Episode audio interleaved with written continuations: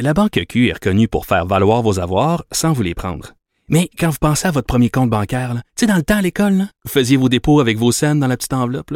Hmm, C'était bien beau. Mais avec le temps, à ce compte-là vous a coûté des milliers de dollars en frais, puis vous ne faites pas une scène d'intérêt. Avec la Banque Q, vous obtenez des intérêts élevés et aucun frais sur vos services bancaires courants. Autrement dit, ça fait pas mal plus de scènes dans votre enveloppe, ça. Banque Q. Faites valoir vos avoirs. Visitez banqueq.ca pour en savoir plus. Cube Radio. Deux, deux, deux, deux, deux, Deux animateurs cohérents, deux visions différentes. Une seule émission, pas comme les autres. Mario Dumont et Vincent Dessureau. Cube, Cube Radio. Alors bonjour tout le monde, bienvenue à l'émission, bienvenue à Cube Radio. Bonjour Vincent. Salut Mario. Alors t'as regardé ce spectacle grandiose hier? Oui, et euh, toi, qu'un des bouts? J'ai regardé en partie. Oui, oui. Et, euh, mais on parlait en, en dehors des ondes de ce feu d'artifice quand même. euh, Spectaculaire. ouais. Moi qui est, qui est un maniaque de feu d'artifice, mais d'enfer, là. Oui. Tu sais, je, je, je- sais ce que tu fais avec ton 200 piastres de, 200 piastres de feu d'artifice, qui est quand même pas mal d'argent pour une soirée, pour faire plaisir Oui. aux enfants. Mais j'en fais plus parce que les enfants sont. J'ai plus d'enfants, là, mais je veux dire, euh, tu fais pas grand chose pour 200 piastres. Mais c'est beau un peu, mais c'est petit, là. Oui. Fait qu'hier, je voyais un signe de piastres, je me disais, il y a certains pays africains que c'est leur budget annuel du, ministère, du ministère de l'Éducation qui y passe, à peu Donc, près, là. donc, toi, quand tu regardes un feu, tu vois le compteur rouler tout le temps. Non, j'a- j'admire. j'admire, tu- j'admire. Je suis dans l'atmosphère avec la chanson de Katy Perry qui Fireworks. Mais c'est sûr que mon côté rationnel, à un certain point, il y a une facture, que- il y a Oui. une facture qui pop. Mais est-ce que tu es d'accord que quand- tu as du budget, là, puis tu veux être sûr que le show lève, tu mets des feux d'artifice en fou. Puis en plus, euh, donner, tu fais une grande finale, mais cinq minutes, tu fais juste tout péter d'un coup. Euh, et euh, c'est parti. Je pense que ça a été spectaculaire comme fin. Alors, on va aller rejoindre Paul Larocque et l'équipe de 100% Nouvelles. 15h30, c'est le moment de joindre Mario Dumont en direct dans son studio de Cube Radio. Salut Mario. Bonjour.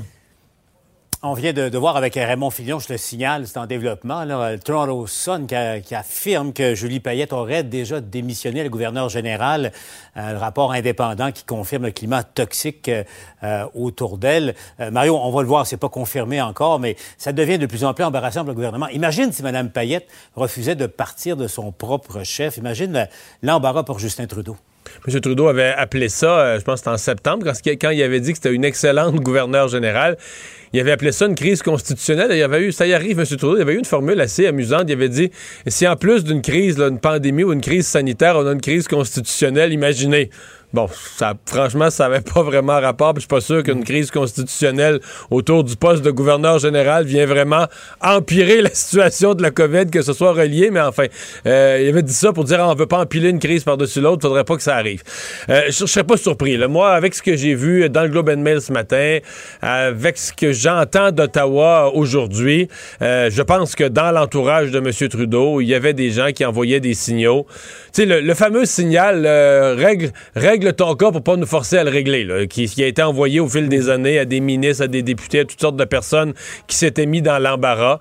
Et euh, ben, ça aurait été fait. Dans le cas de la gouverneure générale, évidemment, c'est encore plus vrai parce qu'elle est une personne plus complexe à démissionner. là. Elle est une, elle est une représentante de la reine. Oui, oui, oui, exactement, Mais non, mais exactement. attention, c'est le prolongement. C'est le prolongement de la, de la monarchie. là. Attention. Donc, euh, au pire, le premier ministre de- devrait, enfin, le, le Canada devrait euh, se tourner vers Buckingham Palace pour demander à, à l'entourage de la reine de dire à sa représentante à, à Ottawa qu'elle serait mieux d'écouter Roger Brulotte et, et bonsoir. Bonsoir, elle est partie. Euh, euh, Mario, on me dit que Raymond vient d'avoir euh, la confirmation, là, finalement.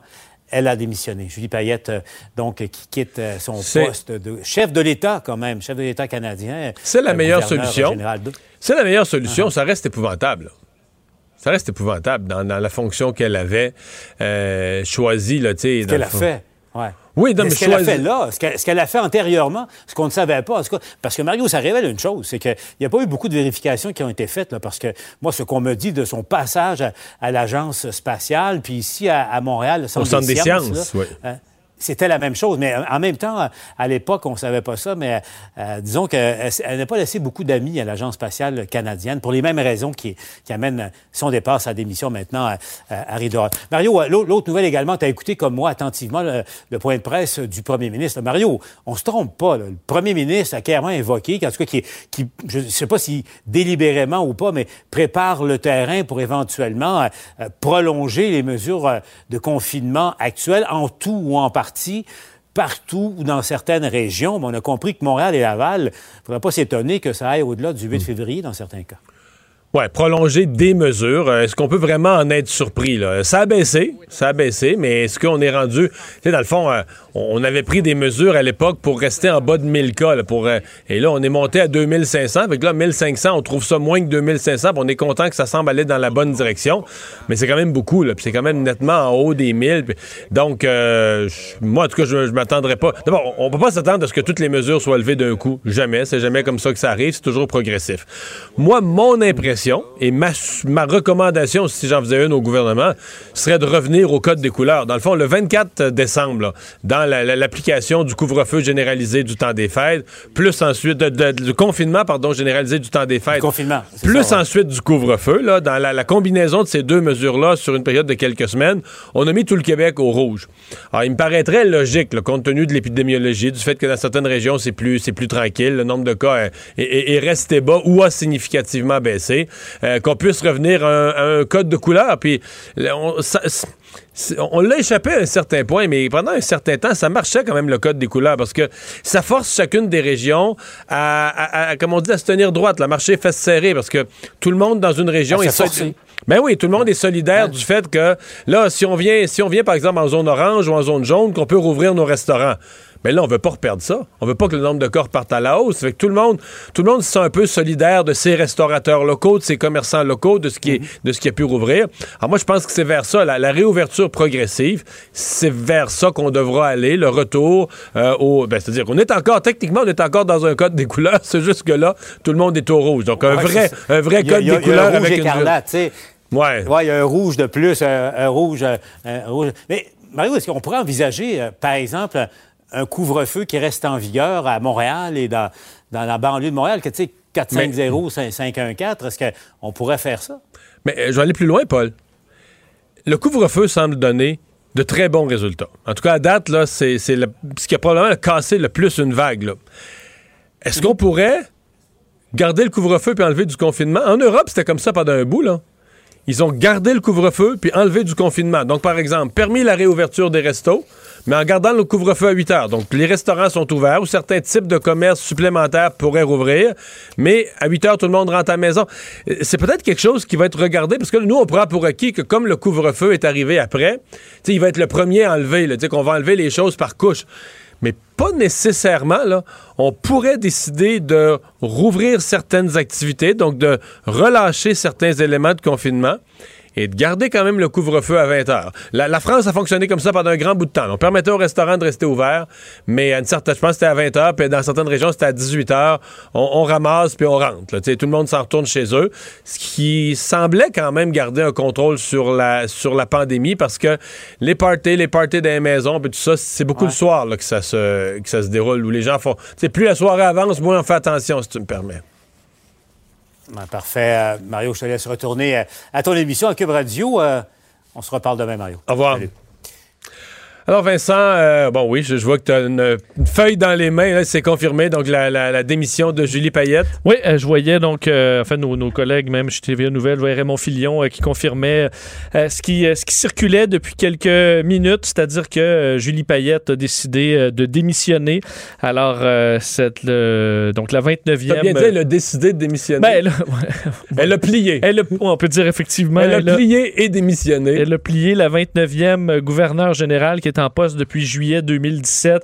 Euh, on se souvient, dans les dernières heures, on apprenait qu'un rapport cinglant, euh, bon, allait être, euh, enfin, était complété là, à son endroit et, que ce rapport concluait vraiment, confirmait ce climat toxique.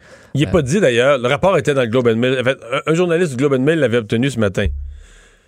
Peut-être même que Julie Payette s'était fait dire, s'était fait donner un ultimatum hier. Là. Il dit, regarde, il faut que tu quittes. Puis là, ben, accidentellement, malheureusement, elle ayant dit non. euh, le rapport, Ah, je, je- je vois. le rapport s'est malencontreusement retrouvé dans les mains d'un journaliste du Globe. Oui, et pas encore tous les détails, mais ça se pourrait bien que ça sorte euh, le, le reste aussi. Euh, donc, on a parlé d'un le bureau du, du conseil privé qui avait déclenché cet examen qu'on qualifiait d'approfondi, indépendant, impartial sur ces allégations d'un climat de travail toxique, euh, de moments où Julie Payette, on criait sur ses collaborateurs, les humiliait publiquement. Alors, tout ce dossier-là, d'ailleurs, plusieurs médias rapportaient que, bon, évidemment, on a vu le Globe and Mail, euh, Radio-Canada et d'autres, que ça allait être difficile pour elle de rester en poste euh, avec ses, conclusions qui étaient très dures à son endroit. Euh, et, et- mais pour M. Trudeau, de l'enlever de force, c'est quand même un peu compliqué. Là. Très. On aurait pu même de- devoir faire, faire utiliser la reine d'Angleterre, ce que je pense c'est pas un scénario qu'on souhaite du tout chez M. Trudeau. Et il faut se rappeler que dans, le- dans le dossier... parce que c'est aussi que si tu te rends à la reine, là, ça devient une humiliation planétaire pour le Canada. Dire, la planète au complet va, s'amuser de ça, va savoir que là, Trudeau demande à la reine. C'est pas, pas, pas grave, mais les personnes aiment ça être ridicule. Tu as tout à fait raison. Rappelez quand même que dans ce, dossier-là là, qui avait ébranlé beaucoup et qui est sorti au mois de juillet dernier, euh, où on apprenait que plusieurs, sur plusieurs sources, en une seule journée, une dizaine de personnes avaient été vues quitter le bureau euh, de Julie Payette, les larmes aux yeux après euh, des face-à-face, qu'elle aurait jeté de la paperasse à un employé, entre autres, en, traitant cette personne-là de tas de merde. Donc, violence verbale, humiliation, rabaissement et entre moi, c'est le bout qui me faisait sourire, mais même si on souhaite jamais se retrouver dans un climat de travail toxique, mais des quiz, là. Euh, soudain sur euh, de nommer toutes les planètes. Et euh, si tu réponds pas correctement à la liste de planètes pour Madame euh, Payette, ben, elle, te, elle te ridiculise devant tout le monde. Alors ça, ça avait été peut-être un des éléments un peu loufoques, là, mais quand même révélateur un peu de ce, de ce climat-là toxique, alors qui fait... euh, bon, et on verra qui sera notre 30e euh, gouverneur général. Mario, je sais pas si tu as des noms. Non, j'ai pas de nom. J'ai un profil. T'as un profil, OK. Low profile. profil bas. OK. Quelqu'un de gentil qui fait... euh, Très, Qui, qui, très, qui mène pas de train. très gentil. euh, genre, d'après moi, le prochain, ça va être un genre de. Tu sais, je vais pas rester dans l'espace. Tu sais, un genre de Marc Garneau, là, comme ministre, on le trouve trop tranquille, puis trop mou, puis un peu. Quelqu'un qui longe les murs, là. Un peu. Mais qui. Je veux dire, la première chose, là. Euh, M. Trudeau, ben là, les restaurants sont fermés partout, mais sinon, je te dirais, M. Trudeau va aller manger avec la personne au restaurant, puis il va tout checker. Est-ce qu'il dit merci au serveur? Est-ce qu'il donne un bon pourboire? Ouais, est-ce qu'il donne un bon pourboire? Est-ce qu'il dit merci au serveur? Est-ce qu'il est gentil avec le portier, le monsieur qui a pris son manteau? euh? Il prend un poisson? pas de dessert? Pas de Non, vin? on va vouloir une personne euh, qui qui cause pas de trouble. Un biscuit soda, pas de sel. Non, parce que là, le bilan est pas bon, là. Non, non. ouais, ben, Adrian Clarkson, Adrian Clarkson, ça a été correct, mais tu sais, quand la roue va sur la côte map, tu le vois, tu vois lever la poussière, c'est arrivé une couple Oui. de fois, des grosses dépenses, mais tout ça. Et c'était pas, euh, je veux dire, une dame ch- chaleureuse pour, euh, je pense, les Canadiens. Là. Non. Très vue pour intellectuel, ça. Effectivement. un peu Dans snob. l'élite, un peu. Un peu snob, ben, l'élite snob, euh, mais Oui. je, je l'ai servi quand je travaillais en hôtellerie. Je peux te confirmer que c'était assez, euh, Ah oui? assez l'élite à ce moment-là. Tout sympathique, là, mais euh, Donc c'est ça. Après ça, Michael Jean, bon, ça a été pire au niveau de la francophonie, mais ouais, ça a été difficile. Ah Monsieur c'est- Johnson, plus. oui, beaucoup plus réservé. C'est le choix de Stephen Harper. Oui. On comprend que Stephen Harper. brassé peu de vagues. C'est peut-être ce que devrait faire Justin Trudeau. Il tu veux pas de trouble, tu veux quelqu'un qui va en profil bas. T'appelles Stephen Harper, tu dis Stephen, je te demande jamais rien. Trouve-moi un gars beige. Trouve-moi quelqu'un de plate. là. Ou une femme beige, là. Va dans ton Rolodex, là, puis trouve-moi quelqu'un Steven, de beige. peux pas croire que tu peux pas me trouver quelqu'un de plate pour rendre service à ton pays. C'est possible. Il y a peut-être des noms qui vont nous, euh, Bon. nous venir en tête euh, pour, euh, dans les prochains jours sur qui va succéder à Julie Payette. Ouais, mais là, je sais pas, est-ce qu'il y a un processus, euh, je sais pas comment on démissionne de là, comment elle quitte, il doit y avoir une date, c'est quand même une grosse affaire d'être installé à Rideau Hall, dans une résidence officielle, etc. Ben, ils ont réussi à déménager Trump en 4 heures là, de la Maison-Blanche. Oui. Je crois Ah, qu'on peut faire ça dans les prochains. On peut les appeler. Probablement que cette équipe-là a fini à l'heure qui est, et qu'elles sont peut-être euh, sont peut-être disponibles. Donc, euh, revenons au bilan chez nous. Baisse euh, des hospitalisations aujourd'hui, mais c'est surtout ce qu'on remarque pour la première fois depuis environ trois mois. L'INES, qui fait ses, ses, projections régulièrement, euh, mais pour la première fois, il prévoit une baisse des hospitalisations. Oui, des chiffres vraiment encourageants. Là, Puis là, on peut quand même le dire parce que c'est vraiment plus solide. D'ailleurs, aujourd'hui, 1600 cas. Je regardais jeudi dernier, ça va être une journée un peu moins bonne, dans une baisse, on était au-dessus de 2000. Euh, et la semaine d'avant, 2005. Alors, dans deux semaines, on est passé de 2500 cas à 2100 à 1600. Alors, on voit vraiment une baisse. Évidemment, les décès, ça, ça tarde à s'améliorer. 600, euh, 600, 66 nouveaux décès. Euh, par contre, au niveau des hospitalisations, on commence peut-être à voir cette courbe-là redescendre à moins 14. Euh, et effectivement, sur les hospitalisations, ben, le son de cloche euh, aujourd'hui qui provient de l'INES est finalement ben, positif du côté de l'Institut national d'excellence en santé et services sociaux et qui ont tout un système pour prévoir un peu ce ce, qu'attend notre système de santé. Et ce qu'il prévoit, on confirme que pour la semaine du 11 au 17 janvier, on a une baisse par rapport à la semaine précédente de 27 euh, 27% c'est pas banal, presque 30% ce qui va amener une baisse au niveau du système de santé, euh, fait qu'il amène un 23 là, d'allègement au niveau des cas qui, sont, euh, qui, ont- se sont présentés à l'hôpital. Alors, ce que ça amène comme prévision, c'est que c'est peu probable qu'à Montréal, il y ait des débordements là, et vraiment qu'on dépasse les capacités hospitalières. Alors, peu probable. Et pour ce qui est d'en dehors de Montréal-Laval, c'est carrément improbable. Alors, euh, en région, ça devrait tenir le coup. Euh, D'ailleurs, pour ce qui est des chiffres, Mario, quand même un chiffre non négligeable. Euh, on sait que c'était le Québec qui, euh, qui mène là, au niveau du Canada pour les cas et les décès, mais ça pourrait changer au niveau des cas parce que l'Ontario est sur le point de dépasser le Québec en Même, termes de même cas au prorata de la population. Ben, ben, Et, et la Saskatchewan est sur le bord aussi. Là. Je vois que la Saskatchewan s'est repartie à la hausse, avait beaucoup baissé avant Noël. Et là, euh, je pense que durant le temps des fêtes, euh, les gens ont fait des, des, des parties. Donc, euh, c'est reparti à la hausse, là, au point qu'en ratio, proportion- pro- prorata de la population, il était presque équivalent au Québec hier ou avant-hier. Évidemment, ce qui, ta- ce qui là où c'est, euh, on est vraiment plus élevé, c'est les décès, parce que nous, la grande, euh, le- la, la- la grande courbe a monté dans la première vague où évidemment on n'avait pas les traitements euh, et ça a été beaucoup plus coûteux en termes de vie humaine. Alors là-dessus, par rapport à l'Ontario, on est à 9000 morts là, versus 5000, tandis que pour les cas, présentement, 247 000 cas euh, au Québec, 240, euh, 248 000 au Québec, 247 000 en Ontario, alors euh, que l'Ontario fait Le- presque 1000 cas de plus que le Québec par jour. Monsieur Legault, euh, comment, dire, qui, je pense, veut assumer le fait que ça va mieux. Il faut qu'il prenne acte de ça. Mais veut surtout pas être le responsable de créer un relâchement. Là. Non, je pense qu'on on l'a vécu souvent, là, ça, cette espèce de fait yo-yo euh, où lorsqu'on rassure la population, les gens se relâchent. Ben, même à l'échelle régionale. rapidement. Même à l'échelle régionale à l'intérieur du Québec, moi je l'ai remarqué. là. Il n'y a rien de pire quand dans une région, on dit Ah, ça va mieux, ça va bien, tout ça, trois semaines après, c'est remonté. Ben, C'est rien de je, plus je parlais aujourd'hui avec des amis en région qui me disaient ah, Vous, à Montréal, ça va être plus long, hein, mais nous autres, on est sur le bord de repartir. Alors, déjà, on, on sent ça, un peu une frénésie là, de pouvoir reprendre un peu la vie normale. On n'en est pas là, au dire de M. Legault, même si oui, on est encouragé par les chiffres. Euh, M. Legault disait que le couvre-feu donnait des résultats, mais il faudra s'attendre à ce faut pas s'attendre à ce qu'on puisse tout rouvrir dans les prochaines semaines, en particulier à Montréal et à Laval. Euh, évidemment, le point, euh, des points du point de presse aujourd'hui, ce sont les voyages. on sait que M. Legault demandait l'interdiction de tous les voyages non essentiels. On s'entend que ça peut être compliqué. M. Trudeau même qui disait qu'on ne pouvait pas avec la Constitution. Est-ce qu'on pourrait, par contre, mettre ces gens-là en quarantaine obligatoire 14 jours à leurs frais, comme on a fait en Nouvelle-Zélande? C'est ce que M. Legault Solution encourage. extrême, là. Solution, ben, c'est moins extrême que juste fermer, là. Oui, ben. mais c'est euh, compliqué. Ouais.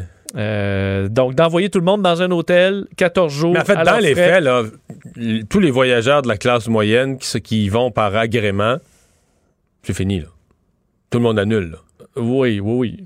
Oui, oui, un 14 Connais-tu jours à tes frais. Je sais pas, tu- 14 jours, 14 mettons, jours à l'hôtel, euh, même si c'est un. mettons, mettons une chambre pas trop chère, c'est pas en bas de 2000 pièces pour 14 jours, donc 130 pièces la nuit, là, un prix euh, pas cher, un petit hôtel autour de l'aéroport. Tu manges. Ouais, 2000 pièces, tu pars à 2000 pièces juste d'hôtel. T'ajoutes ça par-dessus ton voyage, là. Oui. Et là, d'ailleurs, Joe Biden vient d'annoncer que pour les, euh, les voyageurs étrangers qui arrivent par avion aux États-Unis, ils devront faire une quarantaine aussi. Alors, pour les Québécois qui veulent se rendre Mais là, en aux États-Unis, c'est le début d'une politique normale de pandémie, là, que, que tous les autres Ouais. pays ont appliqué depuis. Tout, tout à fait. Un chan- changement, enfin, un son de cloche complètement différent. D'ailleurs, euh, M. Biden a un horaire, évidemment, c'était la journée 1 officielle complète aujourd'hui de sa présidence. Il a plein de, de- de points euh, très importants. L'immigration, l'immigration, euh, donc euh, les, politiques étrangères et d'autres. Mais aujourd'hui, jour 1, c'est la pandémie. Alors ça, ça n'attend pas. Euh, C'était euh, bon, une série de décrets aujourd'hui que M. Biden avait à signer pour accélérer la campagne de vaccination, accélérer le dépistage. On sait qu'on a également euh, le, ce, décret pour forcer le masque dans les euh, bâtiments fédéraux. Euh, donc, le, le- le- ce- ce élément que M. Trump n'aimait pas beaucoup. Euh, Dr. Fauci également qui était présent au briefing à la Maison-Blanche. Et là, on sent que les choses vont de l'avant. D'ailleurs, le nouveau responsable de la coordination aux États-Unis pour le gouvernement fédéral, Jeff Zion, se dit depuis près d'un an, les Américains n'ont pu compter sur le gouvernement fédéral. Tout cela change désormais. Alors, on sent qu'on veut vraiment euh, pouvoir gérer euh, le, et aider également les États à aller de l'avant parce que il y a beaucoup de problèmes de, on sait, de, pour administrer les vaccins, c'est ça qui est vraiment le problème. À certains endroits, entre autres le gouverneur de l'État de New York, Andrew Cuomo, qui dit à ce rythme-là, nous, ça prendrait sept mois vacciner les plus vulnérables, sept mois pour vacciner à New York qui a tellement goûté, ça fait pas de sens, alors que des vaccins, ils en ont. Alors, une situation difficile. Joe Biden veut régler ça le plus rapidement possible.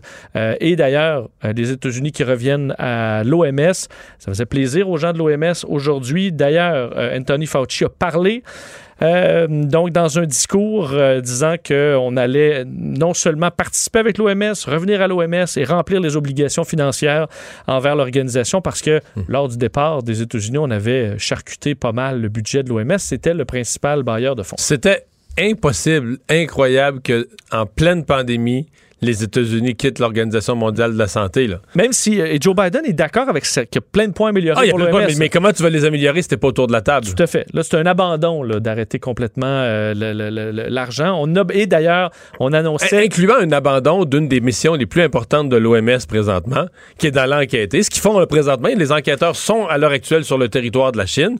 Mais si tu veux qu'il y ait une pression maximale sur la Chine, il faut que toutes les autres puissances du monde fassent partie de l'OMS, euh, soient à bord du bateau de l'OMS pour aller demander à la Chine de faire preuve de transparence, à aller au fond de cette affaire-là, là, d'où est parti le, le virus, quelles négligences ont été appliquées en Chine. Fait que les États-Unis Et- devaient être là. Et euh, pour les pays les plus pauvres, eux, l'OMS, ça, ça aide là aussi, Oui. qu'il y a une certaine pression. D'ailleurs, les États-Unis s'engagent à faire partie de cette mission-là, euh, COVAX, donc, qui veut donner entre autres 200 millions de vaccins euh, aux pays, euh, aux pays les, plus, les, les plus pauvres. Alors, il y aura un, bon, un nouvel intérêt aux États-Unis pour y participer. Et là, chez nous, ben, puisqu'on parle de, de- de pandémie et de vaccins, il faut revoir à nouveau, je pense, le calendrier de vaccination pour les provinces parce que euh, les, mauvaises nouvelles s'accumulent au niveau fédéral. là. Oui, et euh, Ot- Ottawa fait un peu son, son calendrier révisé euh, des livraisons de vaccins en estimant qu'un total de 13 millions de Canadiens auront pu recevoir le vaccin de Pfizer ou de Moderna d'ici à juin. Euh, et Mais là, en- tu comprends que, comment je t'expliquerais ça, c'est, c'est que là, moins on en a dans le court terme, plus on nous en promet dans le moyen terme et dans le long terme. Là. oui, Mais ça, c'est comme... euh, la confiance est un peu ébranlée. Mais tu sais, mettons que je te devais 1000 pièces là, puis je reporte toujours là, le, le remboursement, mais je te dis, là... Ben, je moi, devais te payer 100 par mois, mais non, le finalement, mois d'avril, va te donner 300. Là. Ah, finalement, en avril, 300. Non, on va te donner 500 au mois de mai. Là. Tu vas-tu t'inquiéter? Euh, ben, probablement, oui. Du moins, ma confiance va être ébranlée. Parce que, c'est exactement ça qu'on vit. Là. On dit, tu vas en avoir plus plus tard. Ouais, mais là, la semaine prochaine, OK, la semaine prochaine, c'est zéro. L'autre semaine, finalement, c'est un quart de ce qu'on devait recevoir. En fait, au début, on nous avait dit que ça va être la, la- la moitié, puis là, finalement, c'est le quart de ce qu'on devait recevoir. Oui. Par contre, euh, on est optimiste sur le fait qu'il y aura d'autres euh, vaccins qui seront approuvés. Ça, d'ailleurs, on sait toujours pas pourquoi AstraZeneca n'est pas, est pas approuvé au, au Canada. c'est encore en étude, là, je pense, par Santé Canada. Johnson Johnson, la semaine prochaine ou dans deux semaines maximum, on aura... Moi, j'ai vu dernier jour de janvier au premier jour de février. C'était prévu pour la fin janvier depuis déjà plusieurs semaines. Anthony Fauci aujourd'hui a parlé d'une semaine à deux semaines, qu'on allait avoir des détails pour euh, Johnson Johnson sur leur taux d'efficacité la sécurité. Mais là, à ce moment-là, ça veut dire que euh, Johnson Johnson va sortir ses études de, de- de phase 2, etc. Oui, il faut les approuver. C'est ça, il ne sera, Oui, pas, oui. approuvé, il sera Non, pas non. approuvé ni par euh, les États-Unis ni par semaines. Santé Canada. Euh, mais, on- mais pendant ce temps-là, on les produit, les vaccins. Alors ça, c'est toujours, tu es dans la même logique sur le fait que c'est long là, mais que ça pourrait débloquer vite après. Ouais, parce que les quand ils ont l'approbation, ils, commencent, ils, par- ils partent pas l'usine à zéro. là. non, Johnson Johnson a eu quelques problèmes là, euh, pour la production, mais ils, ils produisent. Là, et eux autres, euh, donc on en produit autant qu'on peut présentement et on fera ça d'ici un mois et deux mois encore. Alors lorsqu'on va avoir l'approbation, si on l'a, il y aura des millions de vaccins qui vont arriver. D'ailleurs, selon l'évaluation aujourd'hui publiée, on dit que c'est 13 millions de personnes d'ici euh, juin y a seulement Pfizer et Moderna. Et si les autres arrivent, ce serait 23 millions de personnes. Là, 23 millions de Canadiens d'ici juin commence quand même à être intéressant, Ouais, surtout ouais, que tu es ouais. dans un taux rendu là très élevé de vaccination par jour. Alors, on peut penser que à la fin de l'été, ce serait pas mal euh, chose faite. On a eu une frousse euh, ce matin tôt à notre heure, là, parce qu'une des plus grandes usines de vaccins du monde euh, a vécu un incendie. Finalement, c'est- c'est-tu correct? euh? Oui, ben c'est correct en grande partie parce que on et moi j'ai je voyais j'écoutais LCN puis on essaie d'être positif avec la production de vaccins on voit des images d'une immense enfin un, un immense panache de fumée dans l'usine du plus grand producteur de vaccins au monde en Inde et Je savais pas que l'Inde était un tel champion de la production. Pas, pas tellement de la recherche pour développer un nouveau vaccin, mais une fois qu'on l'a pour les produire, là. Effectivement, moi non plus. On sait qu'on produit euh, 1,5 milliard de vaccins déjà par année, là, la polio. euh, donc, il y a plein de vaccins qui sont produits là-bas. On l'appelle, même eux, euh, les, les dirigeants de cet endroit-là, disent la pharmacie du monde. là. Alors, un immense site de 40 hectares euh, qui, euh, donc, euh, euh, une partie M. été Trudeau aurait pu aller incendiée. visi- dans son voyage, M. Trudeau aurait pu aller visiter ça. S'il aurait fait un autre costume blanc, Oui, un petit sarrau blanc quelque chose d'autre. avec euh, un stéthoscope. ou- C'était peut-être plus simple que les costumes qu'il a portés. C'est vrai, c'est vrai. Mais euh, il y a y, donc cinq morts, malheureusement, dans cet incendie. Alors, c'est- dramatique. Par contre, ça touchait, parce que tout le monde a retenu son souffle en disant faut pas que les, la partie qui produit des vaccins, entre autres d'AstraZeneca, mais aussi des vaccins approuvés en Inde, là, deux nouveaux vaccins euh, qui n'aient pas été touchés, mais rien de tout ça n'a été touché. C'est une nouvelle partie qui est en construction pour augmenter la capacité de production. Mais on ne dit pas que c'était pour la COVID, ou je pense qu'on était assez loin de- d'avoir un endroit fonctionnel. Ça, ça a été donc incendié. C'est 40 hectares, c'est plein d'édifices. Même que pour se rendre de l'incendie jusqu'à la zone où on produit les vaccins euh, pour la COVID, il faut prendre euh, sa voiture. Là. Alors, c'était vraiment pas... euh, Ouais, 40 c'était hectares, c'est une, petite ville. c'est ça, c'est vraiment pas proche. Alors, on, on a voulu être très euh, rassurant aujourd'hui. Euh, D'ailleurs, cet endroit, je vous parlais de, de COVAX, là, qui fabrique des vaccins pour les pays en voie de développement. On, on les produit en grande partie là-bas. Alors, c'est une bonne nouvelle que tout est tenu. Alors, plus de peur que de mal, à l'exception du euh, triste bilan des cinq victimes. Culture et société.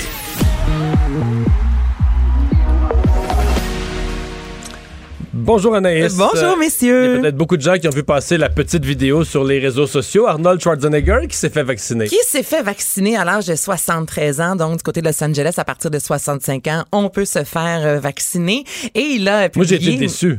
T'as été déçu de quoi? Ses bras étaient plus aussi gros qu'à l'époque. On m'a amené. À un moment donné, il faut lui donner une chance. 73 ans, Mario. Ah, ok. Je suis sûr qu'au tir au poignet, il, il nous bat toute Il la gang quand même. oui, là, ouais. Mais oui, il est, quand, il est quand même encore en, en, en shape, là, si on peut dire à bon québécois. Quand on regarde les derniers films qu'il a fait, ça reste un Arnold Schwarzenegger quand même. Et je vais vous faire entendre un extrait. Portez attention à la dernière phrase qu'il dit dans l'extrait. All right, I just got my vaccine, and I will recommend it to anyone and everyone. Come with me if you want to live. Donc, évidemment... Ouais, on a déjà entendu cette phrase-là. Donc, Oui. un peu plus tôt, euh, il dit bon que c'est une bonne journée pour lui, que ça fait longtemps qu'il n'a pas été aussi content d'attendre en file pour quelque chose. Et il termine en disant Come with me if you want to live. Les vrais de vrais savent qu'on entend ce- cette phrase-là dans Terminator, dans lequel? Est-ce que, mon Dieu, Dans, ça, ça, ah, pas dans Je le lequel? sais- je le sais pensais que pas. tu allais continuer dans lequel il. Non, non, non, non, dans lequel? Euh, ben, suis, suis-moi si tu veux vivre, ça doit être dans le 2. Exactement, on Ah écoute oui. ça. Come with me if you want to live. Ah, une petite phrase, là, très, très Oh. simple, mais vous Parce que comprendrez. dans le 1, il est pas fin, là.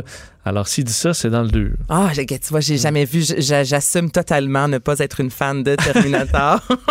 mais quand j'ai J'ai vu ça peut-être déjà vu ça, mais de là à m'en souvenir, là, j'avoue que. À te non, souvenir là- que c'est la phrase que dit dans le 2. Il y a Non. Céline Dion aussi aujourd'hui qui a pris euh, la parole. Ben, je vous dis, pris la parole. Je, je suis prête à mettre 1000 pièces sur la table que c'est pas elle qui a écrit euh, ce tweet-là. Donc, elle a tweeté il y a quelques, je vous dirais peut-être une soixantaine de minutes. La fatigue pandémique s'installe, mais il est encore très important de suivre les directives de santé publique et elle invite invite les gens euh, à télécharger l'application COVID avec le mot-clic alerte COVID. Vous, là, je vous demande, les gars, vous avez comme ça des, des personnalités qui vous disent de vous faire vacciner. Êtes-vous influençable? Puis je te pose la question, Mario, parce que tu fais aussi partie, il n'y a pas si longtemps, il y a eu le sondage léger, tu es dans les personnalités au Québec les plus aimées, Mais souvent par des artistes ou par n'importe qui? Par les artistes. Parce que les artistes et l'influence politique, je doute. Je pense que des fois, on surestime ça. garder, là. ouais. Je pense Ouais. que c'est limité, mais dans ce cas-ci, c'est, c'est aussi de, d'y faire penser, là. Je pense que c'est aussi ça. là. Tu sais que, mettons, Céline, si elle dit ses réseaux sociaux, un, ça amène un message positif à l'idée qu'il faudrait peut-être poser ce geste-là. Mais on peut penser que pour des milliers, des, des millions de personnes, ne serait-ce que de leur faire penser, là, de, de- de leur dire, Ah, il faudrait le faire. Ouais, parce qu'il y a plein de choses comme ça, je pense que les gens sont pas nécessairement contre là, ou idéologiquement à revirer. Mais c'est plus que l'impulsion de dire, c'est un petit effort, faudrait que je fasse. là, de, de- Ah, je l'ai pas fait, je vais télécharger Ouais, là, Céline te le dit, ben, d'après moi, euh, t'en ramasses, euh, t'en ramasses un peu, là. Mais c'est vrai que ça touche moins parce que euh, sur les opinions politiques, là, des fois, tu te dis, bon, euh, certaines personnes vont voir les artistes, surtout ceux qu'on voit beaucoup, c'est qu'ils ont du succès comme étant un peu déconnectés du, du travailleur moyen. Puis tu écoutes là, que t'es bien dans des de gauche ou de droite, mais euh, là-dessus, sur le vaccin, tu ça, que tu sois riche ou pas riche, c'est- c'est c'est une question de santé publique. Ben oui, on le sait, tout le monde peut l'attraper. On l'a vu Madonna dans son bain il y a quelques, quelques mois de ça avec des pétales de rose qui incitaient justement les gens à aller se faire vacciner. Moi, c'est juste, faut que je sente que c'est, euh, que l'artiste est réellement derrière. Tu sais, Arnaud Schwarzenegger, je trouve que c'est drôle quand même de ramener une phrase de film. Je trouve ça plus, euh, j'embarque Ouais. plus que Céline Dion, clairement, qui est un tweet que c'est, c'est, c'est pas elle euh, qui, qui a écrit. Voilà. Parce que Trump a gagné sans avoir aucun artiste euh, Three Doors connu Down. à part Three Doors Down Three Doors qui Down, voulait c'est l'endosser. là. Euh, y- le film Soul, qui semble être un beau film gentil et joli, euh, euh, qui a quand même une controverse. Absolument. Puis ils l'ont échappé. Honnêtement, je vous explique, c'est le premier long euh, métrage de Pixar avec un, pres- euh, un personnage principal qui est afro-américain. Là, ce qui se passe en fait, c'est qu'aux États-Unis, c'est la voix de Jamie Foxx. Ça va. Euh, au Québec, c'est Fayol Jean Junior, l'acteur qui fait le doublage. Euh, on s'en va en France, c'est Omar Sy. Mais là, on a décidé, nous, au Portugal, de demander à George Murato et au Danemark à Nicolas Likas. Bref, on a demandé à deux acteurs blancs de doubler un personnage qui est afro-américain. Donc là, au Portugal, il y a une méga pétition. On est rendu à une trentaine de signatures des gens qui demandent par par respect, s'il vous plaît, est-ce possible, s'il vous plaît, de demander à un Afro-Américain de, de doubler le, le- le- personnage principal? Au Danemark, il y a même l'acteur qui est allé écrire sur les médias sociaux, faut laisser l'homme ou la femme qui est le meilleur pour avoir le rôle, l'avoir. Donc là, évidemment, c'est- quand je vous dis qu'ils l'ont échappé, il me semble ça date pas de ça fait pas deux jours là qu'on dit s'il vous plaît si le personnage est un afro-américain est-ce possible de le faire doubler par un afro-américain? Il me semble vous trouvez pas que c'est vraiment une, Ouais, comment une contre- comment c'est attaqué, celle-là? c'est ça c'est une controverse qui aurait vraiment pu euh, Ouais. il y en a quelque parce part que tout le monde est un peu vigilant dans les productions maintenant qui aurait pu les. ben, en plus c'est ça c'est que c'est Pixar je, je la comprends pas. On s'entend là, que c'est une grosse, grosse business derrière, puis ils l'ont échappé. Donc là, ça parle beaucoup sur les médias sociaux. Les gens sont fâchés et je peux comprendre. Et qu'on fait les Simpsons cette fois-ci? Les Simpsons, allez voir la photo, ça vaut vraiment le détour. Euh, il y a plusieurs, euh, notamment sur Facebook, plusieurs groupes, messieurs, qui disent vraiment que les Simpsons euh, prédisent l'avenir et ça depuis fort longtemps. On est rendu à plus de 32 saisons. Et là, je vous ramène à la saison numéro 4. Déjà, il y avait, puis là, c'est poussé par les cheveux, mais quand même, il y a plusieurs fans qui ont fait un lien. On voyait un virus dans une boîte, saison 4, là, ça fait longtemps, qui arrivait, puis on disait que le virus arrivait, bon là, c'est le Japon, mais dans les dernières années, dans les derniers mois plutôt, on disait les Simpsons, il y a plusieurs années de ça, disaient que le coronavirus s'en venait. On a vu aussi passer, il y a une quinzaine d'années de ça, il y avait un certain Donald Trump qui remportait les élections et qui devenait le président des États-Unis alors que Trump était pas du tout encore dans la course. Et là, hier, on a fait un montage. En 2000, on voit Lisa qui entre dans le bureau ovale. Et Lisa est habillée avec un veston, évidemment, mauve, et elle a un collier de perles. Elle est exactement habillée comme Kamala Harris hier avec... Mais tu penses pas que c'est Kamala Harris qui c'est. Qui écoute les Simpsons? Ben, Ben ouais, qui est fan des Simpsons. On a tout expliqué. On le sait que c'est en, en hommage en fait à Shirley Chisholm, qui est la première femme noire qui s'est présentée en 72. Oui. Mais prenez Et la couleur secondes. mauve, c'est la couleur qui est portée quand même souvent parce que c'est bipartisan. Là. C'est euh, Oui, mais le ça mélange entre vaut, le bleu et le c'est rouge. quand même particulier. Et dans l'épisode, là, là, je, vous explique aussi, lorsque Lisa réussit à devenir présidente, elle détrône Donald Trump. Il y a quelque chose, je vous le dis. tout est Ouais. dans tout. Donc, prenez quelques secondes, allez voir l'image. C'est quand même particulier de voir les deux femmes. Ben, les deux femmes, si on peut dire que Lisa Simpson, mais bref. Lisa Simpson Une jeune et femme. cette jeune femme et Kamala Harris qui sont habillés. On va jusqu'au collier de perles. C'est de toute beauté. Mais si les Simpsons prédisent tout, c'est tout vrai, là, Mhm. c'est un peu inquiétant pour les. Nous, au Québec, c'est pas pire, on n'en a pas, mais ceux qui ont des centrales nucléaires doivent. Ils doivent vivre nerveux, non? C'est- T'as tout à fait raison, mais je vais peut-être écouter les derniers épisodes pour voir Mais ce qui c'est s'en pas vient. la première Je fois, c'est ça qu'on se dit. Ah, les Simpsons avaient sorti ça il y a quelques années, mais là, celle-ci. Hmm. Mais euh, c'est pas comme l'astrologie, les Simpsons, tu connais, t'as fait tellement d'épisodes où t'as Oui. dit tellement d'affaires qu'à un moment donné, il s'en produit un certain nombre. là. Tout à fait. Bon, mais Parce moi, c'est les fans ça. aussi là, qui se rappellent. là, Quelqu'un qui a fait Hey, je me rappelle dans tel épisode, 17e épisode. Non, mais il y a des vrais fans Ah, Il y en a des vrais de vrais. Là. Je trouve ça toujours particulier, tous ces montages-là. Je- Moi, jamais je vais pouvoir me souvenir euh, la saison, l'épisode, la tenue de Lisa. En quelques secondes après, après qu'on ait vu Kamala Harris, il y a des gens qui ont commencé à faire des montages. Ouais, des vrais de vrais fans. Merci Anaïs. Ça fait plaisir. Il explique et démystifie l'économie. Pierre-Olivier Zappa, à vos affaires. Bonjour Pierre-Olivier.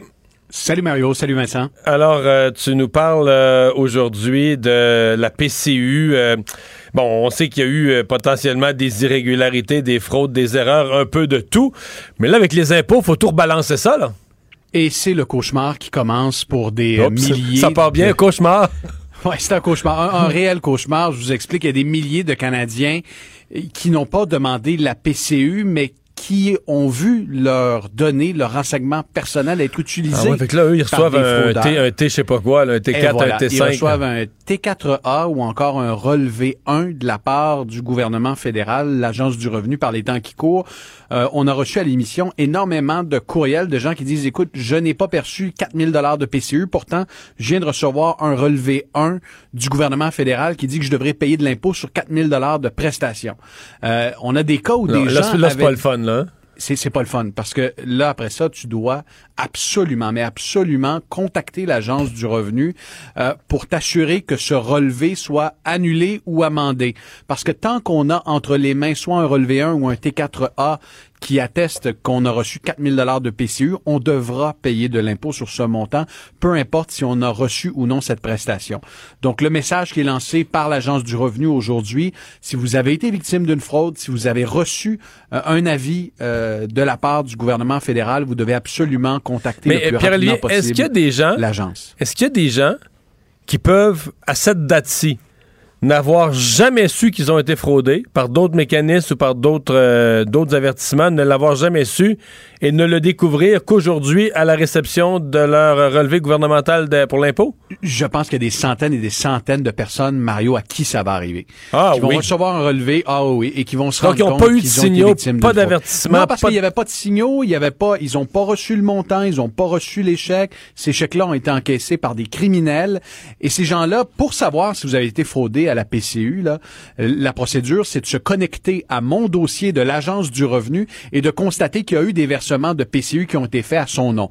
Si vous ne vous êtes pas connecté à mon dossier de l'Agence du revenu depuis un an, euh, il y a une possibilité, bien que faible, très faible, mais il y a une possibilité que vous ayez été victime de fraude à votre insu. Or, il y a quand même des mécanismes, l'Agence du revenu est au courant, et en les contactant, vous allez pouvoir euh, faire renverser la situation. Mais je vous dis bonne chance parce que obtenir la ligne téléphonique en ce moment de l'Agence du revenu, faut avoir quelques heures devant soi. C'est c'est ce qu'on me raconte. J'ai des proches qui essaient de régler des dossiers avec Service Canada, euh, l'ARC. Ça, ça a l'air vraiment, vraiment compliqué. Là. Tu passes des heures et des heures avec la même, la même musique d'attente en tête, puis tu, tu rarement, et souvent la ligne coupe. Tu dois recommencer à attendre des heures. C'est Mais excusez-moi, je capote pour ces gens-là. Là. Toi, là, t'as t'as rien fait, là. R-I-E-N, rien, t'as fait tes affaires. Et là, il faut falloir que tu passes euh, 17 heures au téléphone, faites le 1, faites le 2, parler à quelqu'un, parler à personne, passer des. quasiment manquer du travail pour réussir à rejoindre ces bouffons-là. Puis toi, t'as de- rien fait, là. T'as pas rien Non, demandé. Et il n'y a pas de mécanisme qui te permettrait, par exemple, en ligne, de remplir une requête, puis de dire, écoutez, moi, j'ai jamais touché cet argent-là, euh, puis c'est facile à prouver. Je veux dire, à, à la limite, les institutions financières pourraient collaborer. Les institutions financières pourraient elles-mêmes euh, dédouaner les gens qui sont euh, victimes de ce genre de fraude. Euh, mais pour l'instant, c'est un, c'est un Parce que les institutions financières, est-ce qu'ils sont, sont capables d'associer au dépôt? À quel Ben compte oui. de banque ça a été déposé, techniquement? Dans quel numéro de compte de quelle banque ça a été déposé? Techniquement, parce que la majorité des cas de, pour, pour demander la PCU, on passait par son institution financière. Le versement était automatisé dans un compte. Donc oui, les institutions financières peuvent trouver la trace de l'argent. Mais là, pour l'instant, l'Agence du revenu dit la seule possibilité, si vous êtes victime de fraude et que vous recevez un relevé, c'est de nous contacter. Par et téléphone. ensuite de prendre les, par téléphone. Mais tu vois, en même temps, Mario, quand je te parle de cauchemar, on a reçu à l'émission le témoignage et, et cette personne-là va, va nous appeler ce soir. Euh, elle, son fils a été victime de la fraude à la PCU. Son fils s'en est rendu compte parce qu'il s'était connecté à mon dossier et il avait vu qu'il y avait un versement de 4000 dollars. Donc lui déjà au mois d'avril dernier a contacté l'agence du revenu et on lui a dit à l'époque il n'y a pas de problème, ne vous inquiétez pas, le dossier est réglé, vous n'aurez pas à payer d'impôts. Ben devine quoi, il a reçu un relevé 1 euh, pas plus tard que la semaine dernière, lui demandant de l'impôt sur 4000 dollars de PCU alors qu'il avait déjà fait les démarches. Donc tu vois, ça peut être extrêmement complexe euh, et ceux qui reçoivent ce relevé-là ne peuvent pas l'ignorer. Ils doivent faire les démarches, sinon c'est une autre mauvaise surprise et la situation pourrait dégénérer. Qu'est-ce qui se passe avec le prix des voitures? Il explose le prix des voitures en pleine pandémie. Euh, les ventes, elles, le prix des voitures en- neuves chez le concessionnaire? là? Le prix des voitures neuves, Mario, atteint pour la première fois de l'histoire au Canada un prix moyen de 40 000 dollars. En moyenne, si vous allez louer une nouvelle voiture, vous allez sortir du concessionnaire avec un paiement mensuel de 581 dollars. Moi, je trouve ça très élevé et euh, on va en parler à l'émission euh, à vos affaires ce soir. Pourquoi le prix des voitures augmente? Bon, il y a une question de- du prix des matériaux, le prix de la matière première qui a augmenté. Plusieurs usines ont fermé, donc moins de véhicules qui étaient disponibles pendant un certain moment. Et attention, le prix des véhicules usagés, lui, a, a doublé par rapport à l'augmentation du prix des véhicules neufs.